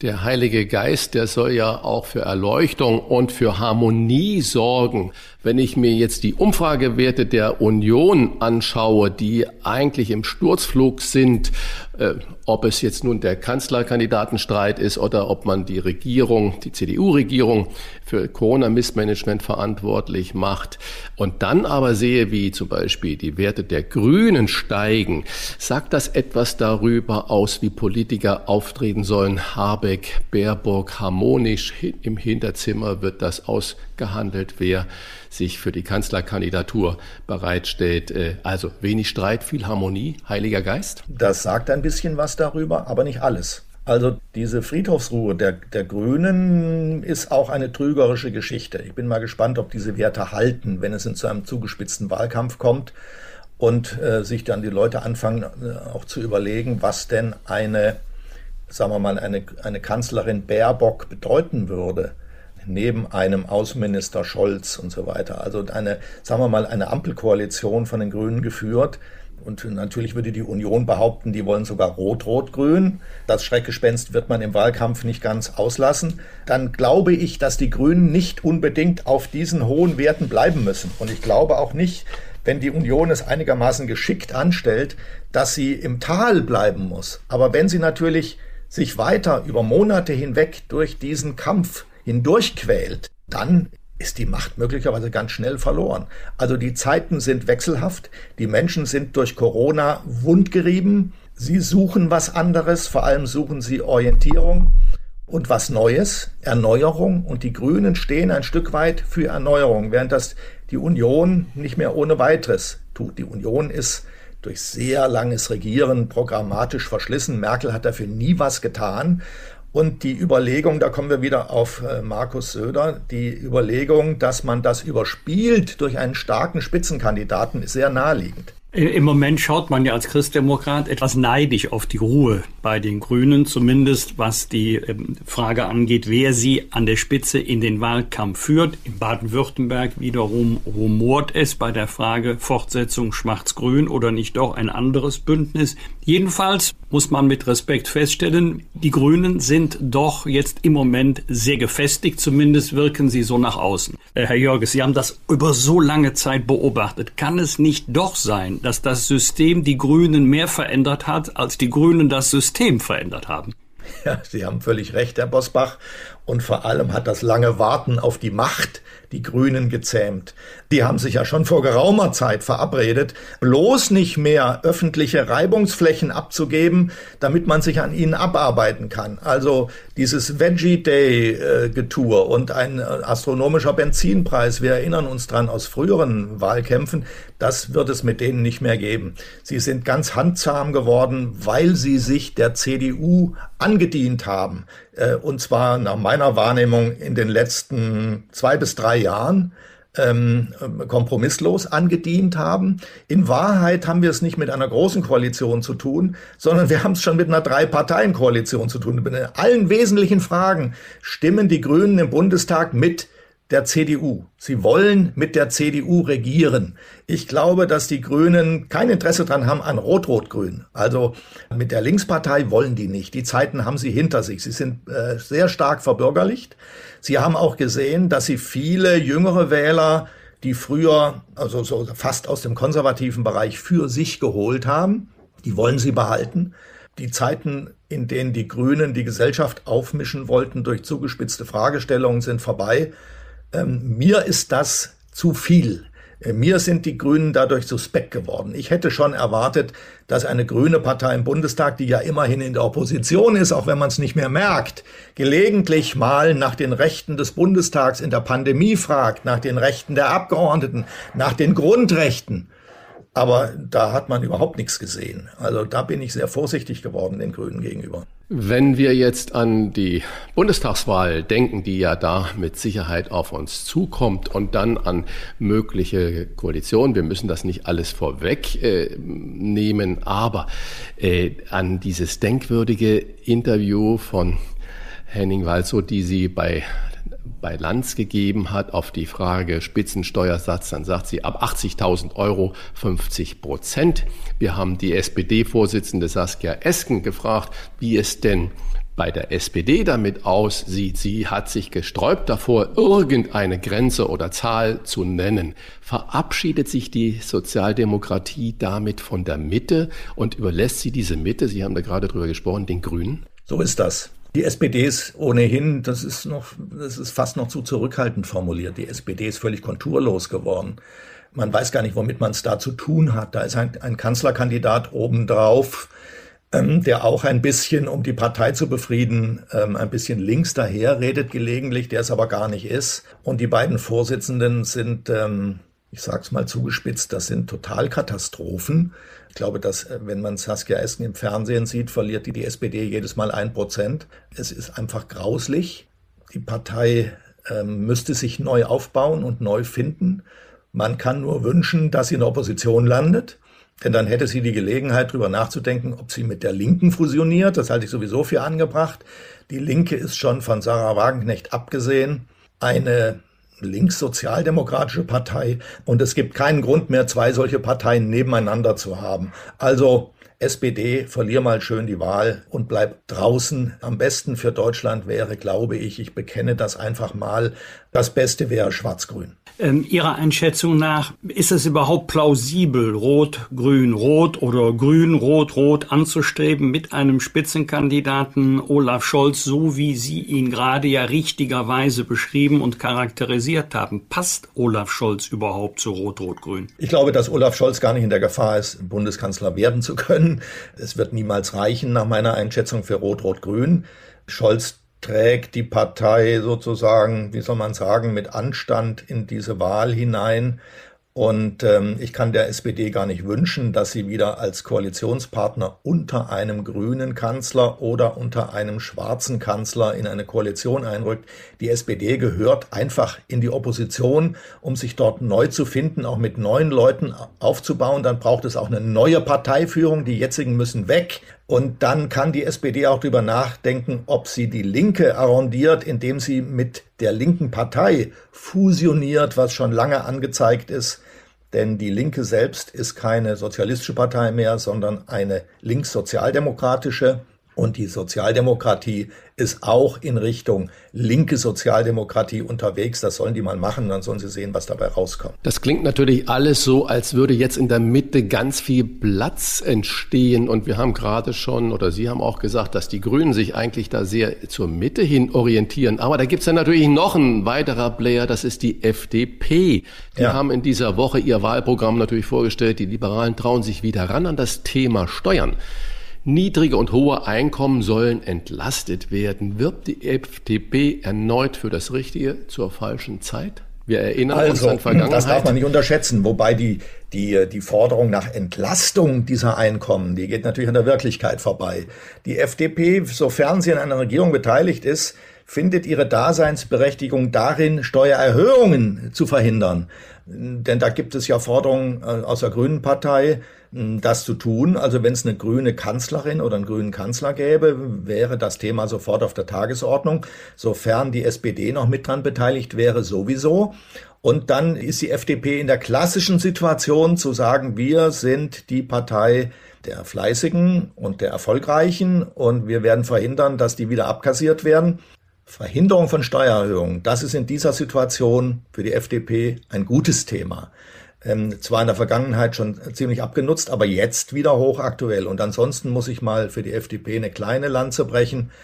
Die war über weite Strecken die einzige Partei, die mit vernünftigen Argumenten, ich unterstreiche das jetzt, im Bundestag für die Wahrung der Rechte der Abgeordneten gekämpft hat und auch für die Wahrung der Grundrechte eingetreten ist. Da stand sie über weite Strecken ganz alleine auf der Bühne und ich hoffe, dass sich das ein bisschen für die FDP auszahlt. Lassen Sie uns auch über das zweite große Thema dieser Zeit sprechen, die sogenannte Bundesnotbremse. Geht von diesem Gesetz oder Gesetzentwurf nicht das Signal aus, an die Länder können es nicht, jetzt muss es der Bund richten? Ich bin dieser Notbremse gegenüber wahnsinnig skeptisch. Ich bin überhaupt nach den Erfahrungen der Vergangenheit diesen umfassenden äh, Lockdowns gegenüber sehr skeptisch, weil die Lockdowns, die wir bisher hatten, wie wir ja gesehen haben, in Wahrheit nichts gebracht haben. Ich bin ein großer Anhänger von differenzierten Lösungen. Ich bin auch ein großer Anhänger von regionalen, kommunalen Lösungen. Da haben wir ja gesehen, dass da auch geschickte Oberbürgermeister oder aber auch mutige Ministerpräsidenten wie im Saarland eigene Lösungen wagen und mit denen sollte man arbeiten. Also den großen Schalter in Berlin umzulegen, davon halte ich überhaupt nichts. Das ist auch alles zu grobschlächtig. Das ist, äh, das ist mir zu merkelisch, um es mal etwas herabwürdigend zu sagen. Eine Ausgangssperre nächtens ist mir völlig unerklärlich. Erstens sind nicht mehr so viele Leute unterwegs. Wohin wollten die denn auch? Es ist ja alles geschlossen.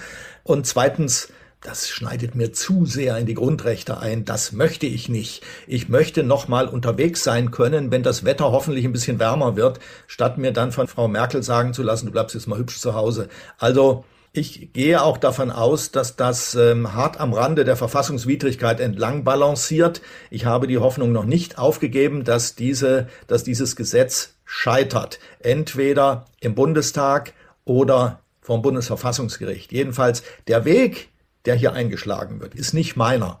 Ich habe mich schon alleine obwohl da viele drüber klagen. Das war ja ein Restbestand an Demokratie, dass überhaupt noch 17 Menschen, 16 Ministerpräsidenten und Ministerpräsidenten plus die Kanzlerin zusammensaßen, um sich abzustimmen. Denn ansonsten, wenn nur noch von Berlin aus, aus dem Kanzleramt entschieden wird, das ist mir einfach zu wenig. Das ist mir auch zu riskant. Das ist mir demokratiepolitisch suspekt. Darf ich gerade mal noch nachfragen? Sie haben Ausgangssperren gerade erwähnt und äh, es wird ja immer gefordert, Liebe Politik, hört auf die Wissenschaft. Und nun sagen die Aerosolforscher, es bringt überhaupt nichts, das draußen zu begrenzen. Wir müssen das drinnen begrenzen. Wird Ihnen dann nicht ganz unwohl bei dem Gedanken der Ausgangssperre? Ja, ähm, ich habe mich sehr gefreut über diese Stimme der Aerosolforscher, weil die der gängigen These der Virologen mal entgegengetreten sind. Erstens scheint mir das schlüssig argumentiert zu sein. Und die Virologen haben dem ja auch nicht widersprochen. Und zweitens äh, entspricht das einfach auch der Lebenswirklichkeit. Wenn ich das mal privat einflechten darf. Ich gehe zweimal in die Woche zum Boxtraining in einen Park. Da sind wir jeweils, ich habe jetzt gar nicht überlegt, ob das legal oder illegal ist, das ist mir jetzt mal wurscht. Da sind wir zwischen vier und sechs Leute, die da miteinander trainieren. Und da kommt man, das ist natürlich ein Kontaktsport, da kommt man sich auch nah. Es hatte noch nie jemand von uns über die, über dieses gute Jahr hinweg eine Infektion und das hat uns auch nicht weiter beschäftigt, diese Idee, weil wir gut über die Runden gekommen sind und so soll es auch bleiben. Diese alte Formel, mit der wir mal angefangen haben, wir bleiben zu Hause, Sie erinnern sich, das war auf allen Fernsehschirmen oben eingeklinkt zu sehen.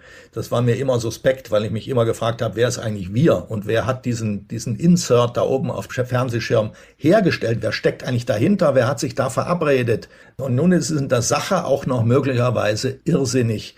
Und da soll man doch ein bisschen mal auf die Aerosolforscher hören, jedenfalls mit ihnen diskutieren.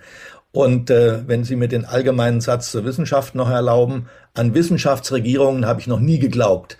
An, an die Regierung von Experten habe ich nie geglaubt. Ich möchte von so Leuten wie Wolfgang Bosbach regiert werden, muss ich Ihnen mal sagen, weil der hat eine Rückkopplung zur Wirklichkeit, der lebt, ähm, der nimmt auf, was Menschen denken und Wissenschaftler, die aus ihren Laboren kommen und mir erklären, was sie mir da servieren, sei unanfechtbar, das glaube ich schon lange nicht mehr. Es gibt ja alleine bei den Virologen schon diverse Schulen, die ganz unterschiedliche Thesen vertreten. Und das übrigens war in der Wissenschaft schon immer so. Und wie häufig hat sich die Wissenschaft getäuscht? Bei Frau Merkel habe ich manchmal den Eindruck, sie ist in der Pandemie zurückgefallen in ihre Vergangenheit, an der DDR-Akademie der Wissenschaften. Und das ist ein alter Traum der Wissenschaftler. Den hat man dort in, damals in Berlin-Adlershof sicherlich auch geträumt. Die SED hat ja von nix eine Ahnung. Wenn wir mal regieren könnten, dann sähe das in der DDR völlig anders aus.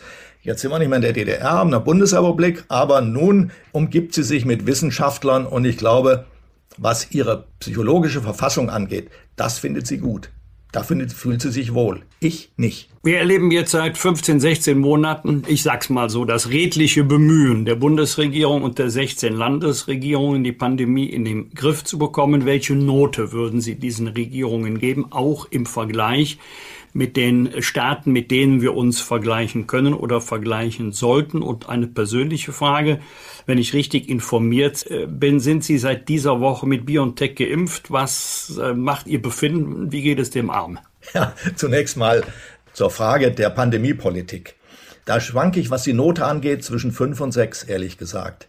Ähm, ich muss Ihnen natürlich begründen, wie ich zu diesem Urteil komme.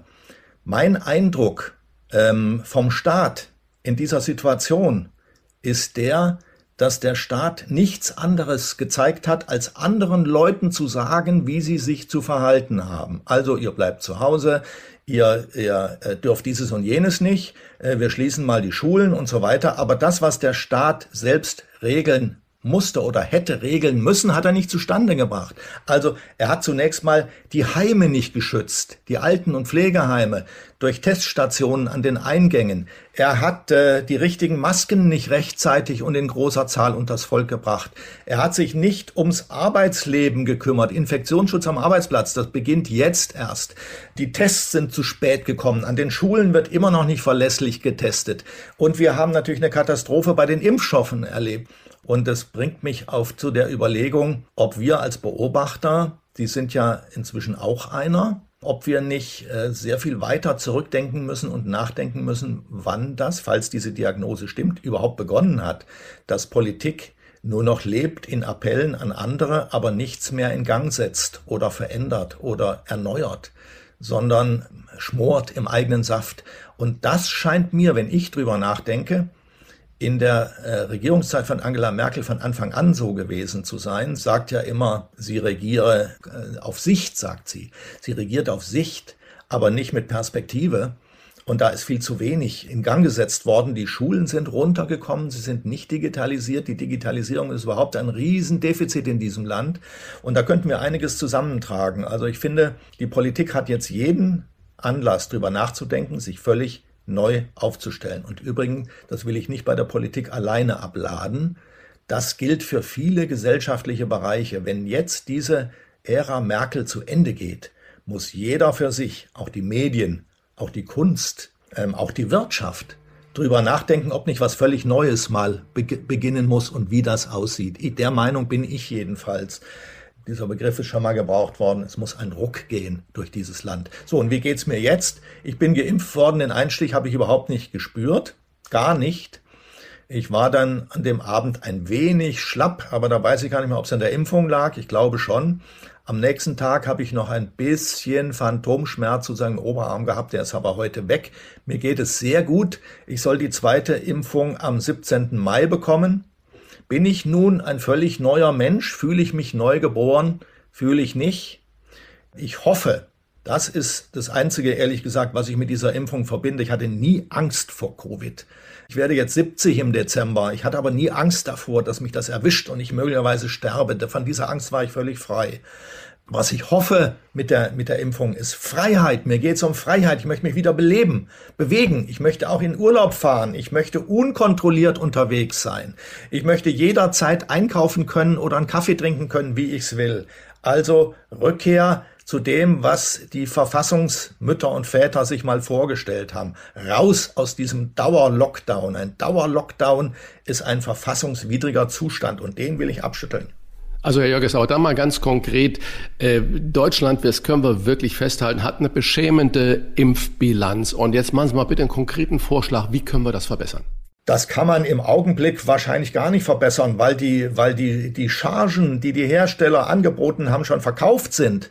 Also wir haben jetzt gerade 10 Millionen extra Dosen von BioNTech zuges also Europa, ja, zugesagt bekommen. Aber 10 Millionen für die EU, so gut wie nix. Tropfen auf dem heißen Stein das ist, glaube das Rennen ist gelaufen. Wir können darauf hoffen, dass ähm, ähm, dieser letzte deutsche Impfstoffhersteller, wie heißt er nochmal, helfen Sie mir auf die Sprünge.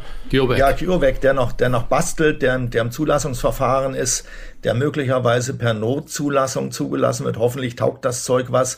Dass der dazukommt, das könnte eine Entlastung geben. Die Politik kann da, glaube ich, nicht mehr so wahnsinnig viel machen. Mein Eindruck ist, in Berlin, ich meine jetzt die Stadt Berlin, da äh, funktioniert ja so gut wie gar nichts. Ja, daran hat man sich als Berliner gewöhnt. Es ist alles äh, Bruch und alles.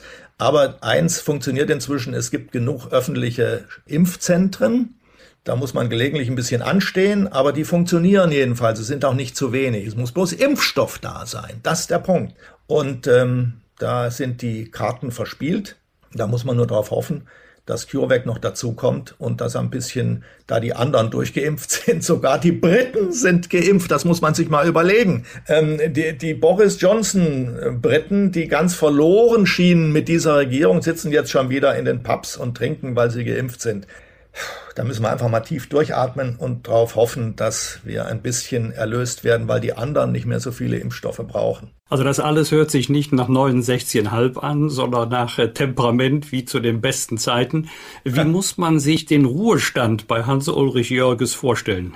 Ich warne jeden, der in dieses Alter kommt, äh, sich, äh, sich irgendwelche Vorstellungen vom Ruhestand zu machen. Ich glaube, den gibt's gar nicht. Den sollte man sich auch gar nicht vornehmen. Man sollte sich nicht vornehmen, dass man in irgendeinem Sessel zum Bücher liest. Ähm, das geht gar nicht. Man muss sich mit irgendwas Sinnvollem beschäftigen. Ehrlich gesagt, wenn ich nicht was Sinnvolles hätte, ich sage das gleich, dann würde ich möglicherweise in der Hausaufgabenhilfe für für benachteiligte Kinder arbeiten oder irgendwas anderes Sinnvolles machen. Man muss in der Gesellschaft bleiben und sich bewegen. Und was ich getan habe, ich bin im Ende Juli vergangenen Jahres habe ich aufgehört. Ich habe seither zwei Bücher geschrieben und die werden vermutlich nicht die letzten sein.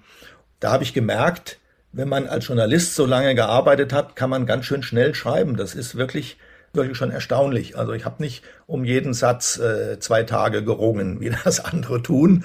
Und das war beruhigend, das macht Spaß und das wird vermutlich weiter so bleiben. Wir bedanken uns für dieses Feuerwerk, rhetorisch und inhaltlich, für einen Zwischenruf in bewegten Zeiten bei Hans-Ulrich Jörges. Die Wochentester sagen ein herzliches Dankeschön und bis hoffentlich ganz bald. Nein, nein, ich möchte mich bei Ihnen bedanken. Es hat einen großen Spaß gemacht. Bleiben Sie zusammen. Das ist auch ein tolles Format. Super Idee. Bleiben Sie vielen, dran. Vielen Dank und wir wünschen Ihnen einen aktiven Unruhezustand. Danke sehr. Bis bald. Rauf und runter. Wolfgang Bosbach und Christian Rach sind die Wochentester. Wochentester. Wir geben Ihnen an dieser Stelle unsere ganz persönliche Bewertung ab über das, was wir in dieser Woche gut oder schlecht fanden. Daumen hoch oder Daumen runter. Klare Urteile sind gefragt. Lieber Wolfgang, gab es für dich in dieser Woche sonst noch, außer dem, was wir alles schon besprochen haben, irgendetwas, wo du gesagt hast, Daumen hoch oder Daumen runter?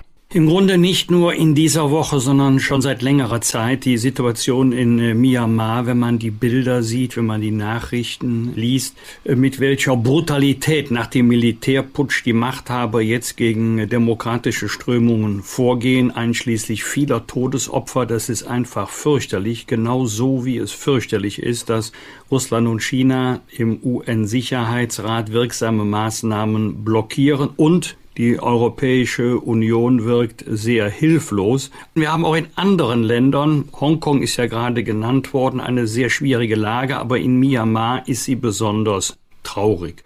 Daumen hoch, Einbeziehung der Hausärzte, da haben wir in der letzten Folge schon drüber gesprochen. Jetzt wissen wir nach einer Woche, dass die Einbeziehung wirklich den Impfturbo doch äh, deutlich gezündet hat und das hätte man vielleicht schon nicht nur viel früher machen können, auch viel früher machen müssen. Die kennen ihre Patientinnen und Patienten, da gibt es ein Vertrauensverhältnis. Und ähm, die Pandemie werden wir nicht mit der Kombination von Ausgangsbeschränkungen und weiteren Verboten schnell erfolgreich überwinden, sondern nur mit äh, mehr Tempo beim Impfen. Und da helfen uns die Hausärzte im Moment genau so äh, wie die Mitarbeiterinnen und Mitarbeiter in den Impfzentren auch. Was hat dich, Christian, in dieser Woche geärgert oder gefreut? Naja, ein Thema, das ist ja wirklich immer spannend. Äh, du hast gerade gesagt, die Hausärzte und es wird gleich, das ist richtig Daumen hoch und gleichzeitig gibt's den Daumen runter, weil dann äh, die Gesundheitsbehörden schon wieder sagen, ja, liebe Hausärzte, so viel bekommt er nun aber auch nie, wieder nicht. Wir müssen ja unsere Impfzentren zuerst vorrangig bedienen und das, was dann überbleibt, das bekommt ihr. Also da gibt es scheinbar hinter den Kulissen irgendwelche Verteilungsmachtkämpfe, was für uns als der Bürger, die wir sehnlichst darauf warten, so eine Nadel zu bekommen, äh, eigentlich nur noch Kopfschütteln hervorruft. Und äh, Daumen runter. Äh, es gibt in eine bundesweit tätige Limonade, die heißt Lemonade. Und die dürfen sich eigentlich nicht mehr Limonade nennen. Geklagt dagegen hat, Achtung, das Verbraucherschutzamt. Also eigentlich diejenigen, die uns Verbraucher schützen sollen. Und warum haben die geklagt? Weil Lemonade zu wenig Zucker drin hat. Und es ist vorgeschrieben, man glaubt es nicht, äh, sieben äh, Gramm Zucker müssen auf 100 Milliliter, also auf 0,1 Liter äh, Limonade drin sein. Und die unterschreiten das total. Alle Ernährungsmediziner klatschen natürlich, hurra, endlich mal ein Getränk, das mit viel weniger Zucker auskommt. Und dann sagen die Verbraucherschützer, nein, das ist aber keine Limonade. Und haben versucht, den richtig mit Strafzahlungen und Vorschriften die Luft abzudrehen. Das ist also unglaublich. Eine weitere Sache, wo ich äh, zumindest sage, da müssen wir absolut Acht geben und deswegen Daumen runter sind zwei Digitalisierungsmomente. Es geht gerade so richtig rum, Deepfakes. Das ist eine neue Technik, äh, die es erlaubt, äh, Personen nachzubilden. Da werden dann äh, Sätze zu den Personen gemacht und ein Computerprogramm, ist eine künstliche Intelligenz, berechnet dann Mundbewegungen und so weiter und so fort. Das heißt, da kommen Manipulationen auf uns zu, von der wir noch keine Ahnung haben und der Staat schaut, wie die EU in Myanmar, wieder einfach nur tatenlos zu. Zweite Sache, die mir echt äh, Sorgen machte, ging die Woche Coinbase, das ist äh, die Handelsplattform für die Kryptowährungen in New York an die Börse, wurde gefeiert. Äh, ich weiß nicht, 80 Milliarden haben sie da irgendwie eingenommen. Und äh, wir schauen auch da tatenlos zu, wie sich private Währungssysteme breit machen und schon von großen Firmen akzeptiert werden und damit natürlich wenn ich das als Laie zu Ende denke, am Ende des Tages staatliche Strukturen und die Währung ist die eigentlich die wichtigste Struktur, die wir auf der Welt haben und diese Abkommen völlig ausgehebelt werden können. Also da sage ich zumindest Augen auf, liebe Handelnde, dass das uns nicht entkleidet und nicht äh, irgendwann zu einer Pandora wird, Büchse der Pandora, die wir da geöffnet haben.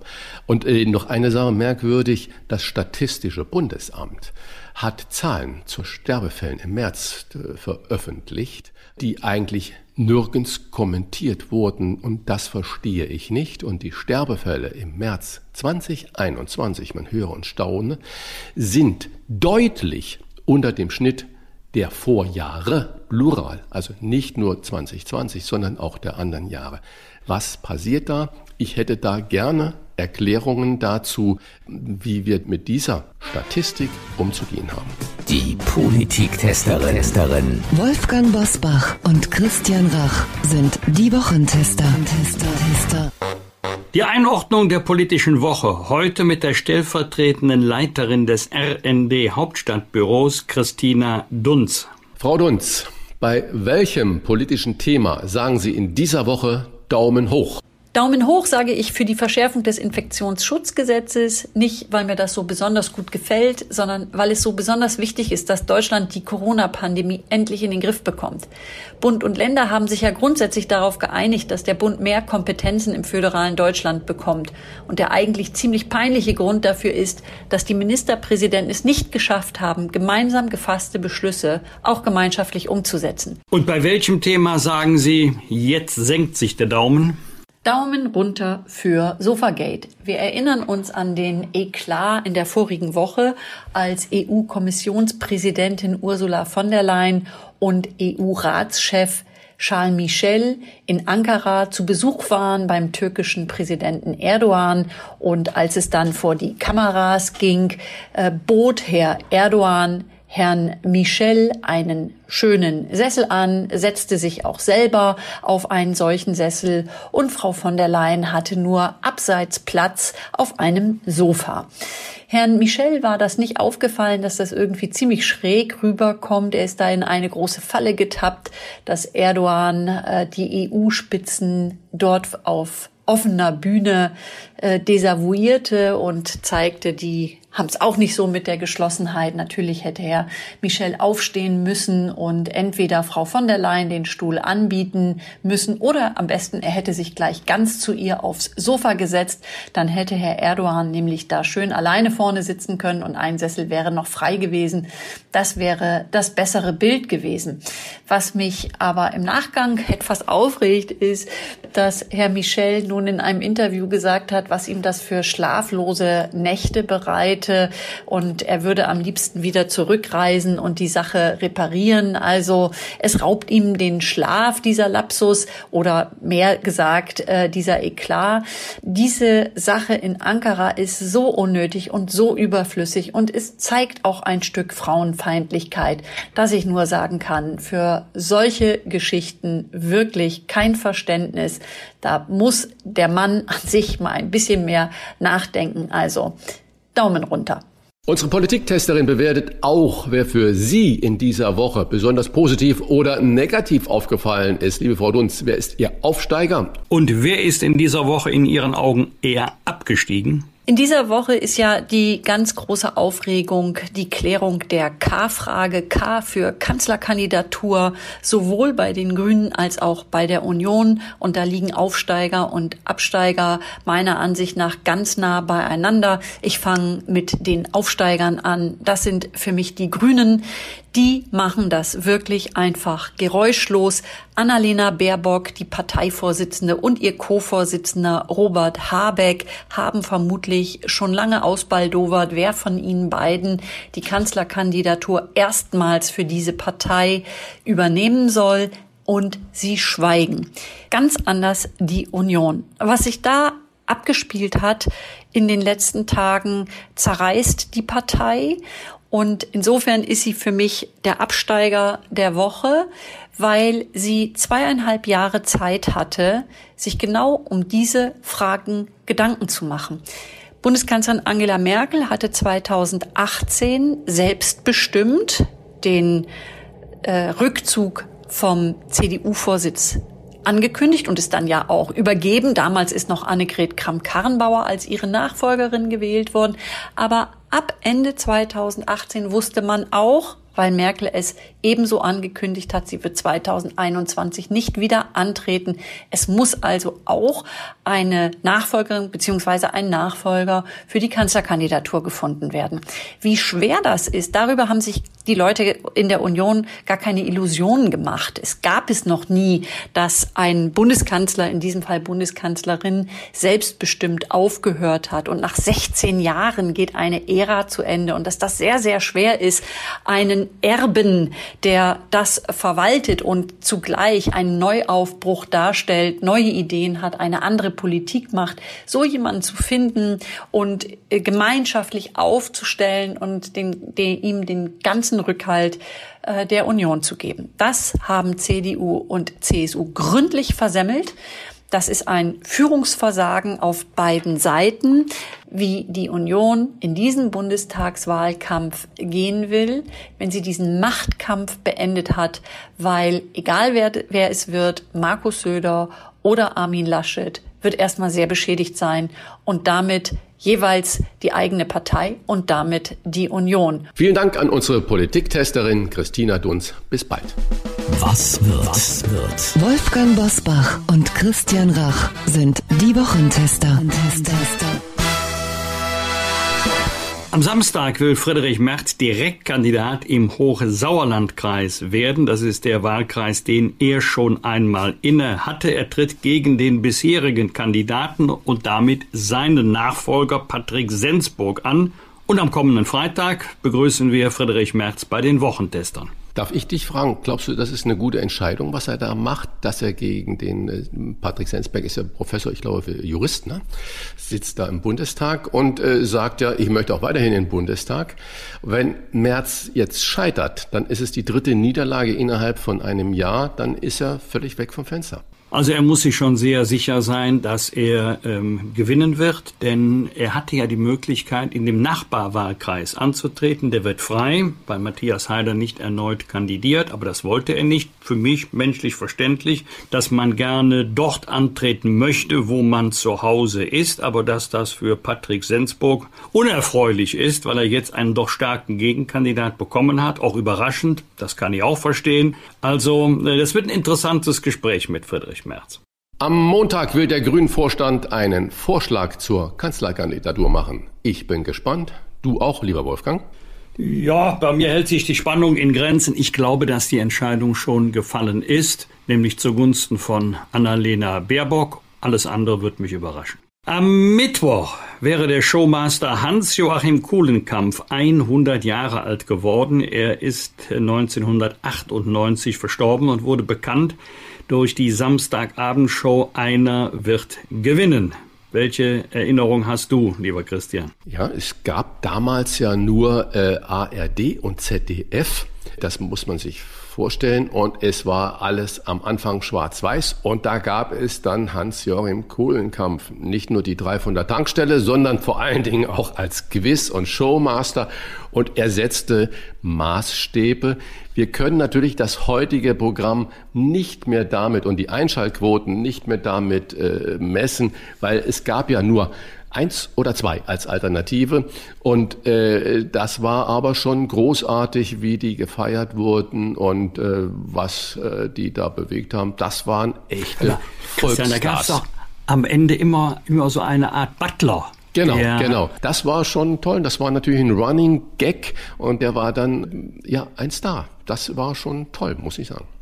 Am Mittwoch feiert die britische Königin Queen Elizabeth die zweite ihren 95. Geburtstag. Sie ist seit 52 britische Königin. Gerade letzte Woche starb ja ihr Mann, Prinz Philipp, äh, mit 99 Jahren. Was glaubst du, äh, wird sie zurücktreten irgendwann, lieber Wolfgang, oder bleibt sie, Entschuldigung, bis zum bitteren Ende? Gute Frage. Ich muss direkt äh, als alter Republikaner zugeben, ich kenne mich in Königshäusern nicht halb so gut aus wie meine Schwiegermutter. Bei ihr habe ich manchmal das Gefühl, sie war schon in allen Schlössern Europas, aber sie ist schon so lange Königin, wie ich auf dieser Welt bin. Äh, bin ja Jahrgang 1952, habe sogar schon erste graue Haare, jede Menge Falten, also eine gewaltige Lebensleistung, vor der ich wirklich großen Respekt habe. Sie wird sicherlich eines Tages zurücktreten. Ich glaube nicht, dass sie das bis zum Ende aller Tage machen möchte. Und es wird jetzt natürlich ein trauriger Geburtstag sein.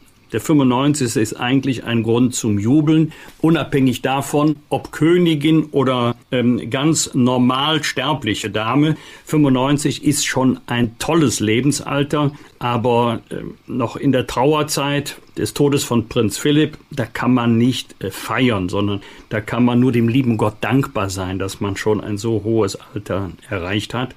Und ich habe vor der Dame einen, einen riesigen Respekt vor ihrer Disziplin mit 95 Jahren eine solche Aufgabe, das ist ja auch eine Aufgabe, zu bewältigen, ähm, das ist ganz großartig. Am Donnerstag ist Girls Day und Boys Day zur beruflichen Orientierung auch und gerade in je nach Geschlecht eher selten gewählten Branchen. Wie ist das in der Gastronomie? Christian, gibt es eigentlich genug Nachfrage für den Beruf Köchin oder Koch? Oder ähm, ist die Begeisterung in den letzten Jahren zurückgegangen, obwohl ja Kochen via TV nie so populär war wie in den letzten Jahren? Ja, also das ist ja eine ganz vielschichtige Frage. Erstens äh, Girls and Boys Day. Äh, ich erinnere mich noch, wir hatten immer unglaublich viele Bewerbungen und wir haben sie immer unglaublich gerne angenommen, die Schüler und Schülerinnen, die dann mal so einen Schnuppertag in einem echten Betrieb hatten und die, die Anforderung der Schule oder die leichte, die zärtliche Voraussetzung der Schule war, dass es eben nicht in einem elterlichen Betrieb ist oder dort, wo Mama und Papa sowieso arbeiten,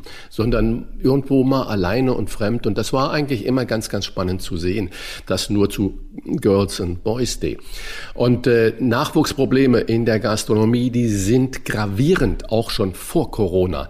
Das war das größte Problem, überhaupt noch junge Menschen zu finden, die gesagt haben, ich finde Gastronomie, egal ob in der Küche oder im Service oder im Hotel, ein ganz, ganz spannender Beruf. Das heißt, Ausbildungsbetriebe haben sich die Finger nach Auszubildenden geleckt äh, und gesucht, händeringend gesucht und es gab keine mehr. Und jetzt in der Pandemie, befürchte ich, wird sich das Ganze noch verstärken.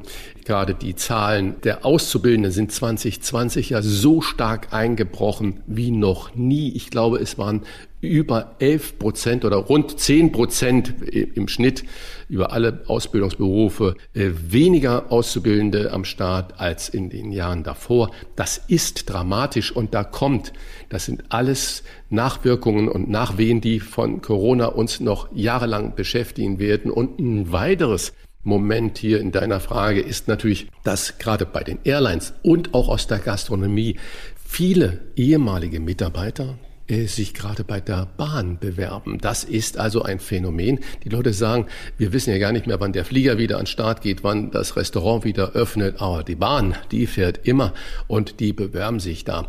Und ähm, das ist äh, also eine große Wanderung zwischen den einzelnen Branchen. Ich bin gespannt, wie sich das in der Zukunft auf die ganze Arbeits- und Ausbildungssituation auswirken wird. Christian, bei der Gelegenheit, mir hat mal ein Koch mit ganz ernster Miene gesagt, zu den Stoßzeiten, mittags, vor allen Dingen aber abends, wenn richtig viel Betrieb ist, ist Arbeit in der Küche Hochleistungssport. Kannst du das bestätigen und wie kann man so die Atmosphäre beschreiben, die dann herrscht? Arbeiten in der Küche, jedenfalls in den guten Küchen, ist immer Hochleistungssport und ich kann nur aus unserer eigenen Erfahrung sagen, noch stressiger als der Service, so bezeichnet man die Zeit, in der die Gäste kommen, dann äh, serviert wird, ist die Vorbereitungszeit. Viele denken ja, wenn da steht, mittags zwischen 12 und 14.30 ist geöffnet und abends von 19 bis 21 Uhr. Naja, ihr habt ja einen tollen Job, das sind ja mal gerade viereinhalb Stunden. Die Vorbereitungszeit, das ist äh, der enorme Stress. Und je besser ein Laden ist, äh, ein Angebot ist, je qualitativ hochstehender die Produkte sind, desto mehr äh, hat man immer das Gefühl, nicht fertig zu werden, bis die Gäste kommen. Wir waren immer froh, wenn dann 12 Uhr war und die Tür wurde aufgeschlossen und dann kamen die Gäste herein. Aber du hast völlig recht. Ähm, das ist immer noch, trotz der ganzen Kochsendung, wie du ja richtig sagst, ist das immer noch in der Bevölkerung überhaupt nicht so präsent, was für ein äh, Hochleistungssport das ist Hochleistungs-Stressjob das ist, in der Küche oder auch im Service zu stehen wenn du äh, 60 Gäste gleichzeitig bedienen musst und du hast 60 Individualisten, 60 Sonderbestellungen, 60 mal äh, das ganz Besondere, 60 mal äh, unterschiedliche psychologische äh, Befindlichkeiten am Tisch. Also das ist wirklich ein Knochenjob, aber ein unglaublich schöner Job. Ich möchte da keinem Angst vor machen. Wenn man gut ausgebildet ist, wenn man eine tolle Führung hat, äh, dann ist das ein großartiger Job mit unglaublich unglaublich viel Feedback, das man bekommt. Und zwar nicht nur einmal im Monat am Gehaltszettel, sondern jeden Tag, wenn der Teller abgeleckt zurück in die Küche kommt und man sieht, das wurde alles aufgegessen, das hat geschmeckt. Dann sind das Erfolgssituationen, die man vielleicht nur noch als Schauspieler bekommt. Aber richtig, unglaublich harter und stressiger Beruf. Das waren die Wochentester mit Unterstützung vom Kölner Stadtanzeiger und dem Redaktionsnetzwerk Deutschland. Wenn Sie Kritik, Lob oder einfach nur eine Anregung für unseren Podcast haben, schreiben Sie uns auf unserer Internet- und auf unserer Facebook-Seite. Die Wochentester.de Fragen gerne per Mail an kontakt@diewochentester.de und wenn Sie uns auf einer der Podcast Plattformen abonnieren und liken, dann freuen wir uns ganz besonders. Danke für Ihre Zeit. Freitag 7 Uhr die Wochentester einschalten. Was war? Was wird? Wolfgang Bosbach und Christian Rach sind die Wochentester. Ein Maßgenau Podcast. Powered bei Redaktionsnetzwerk Deutschland und Kölner Stadtanzeiger.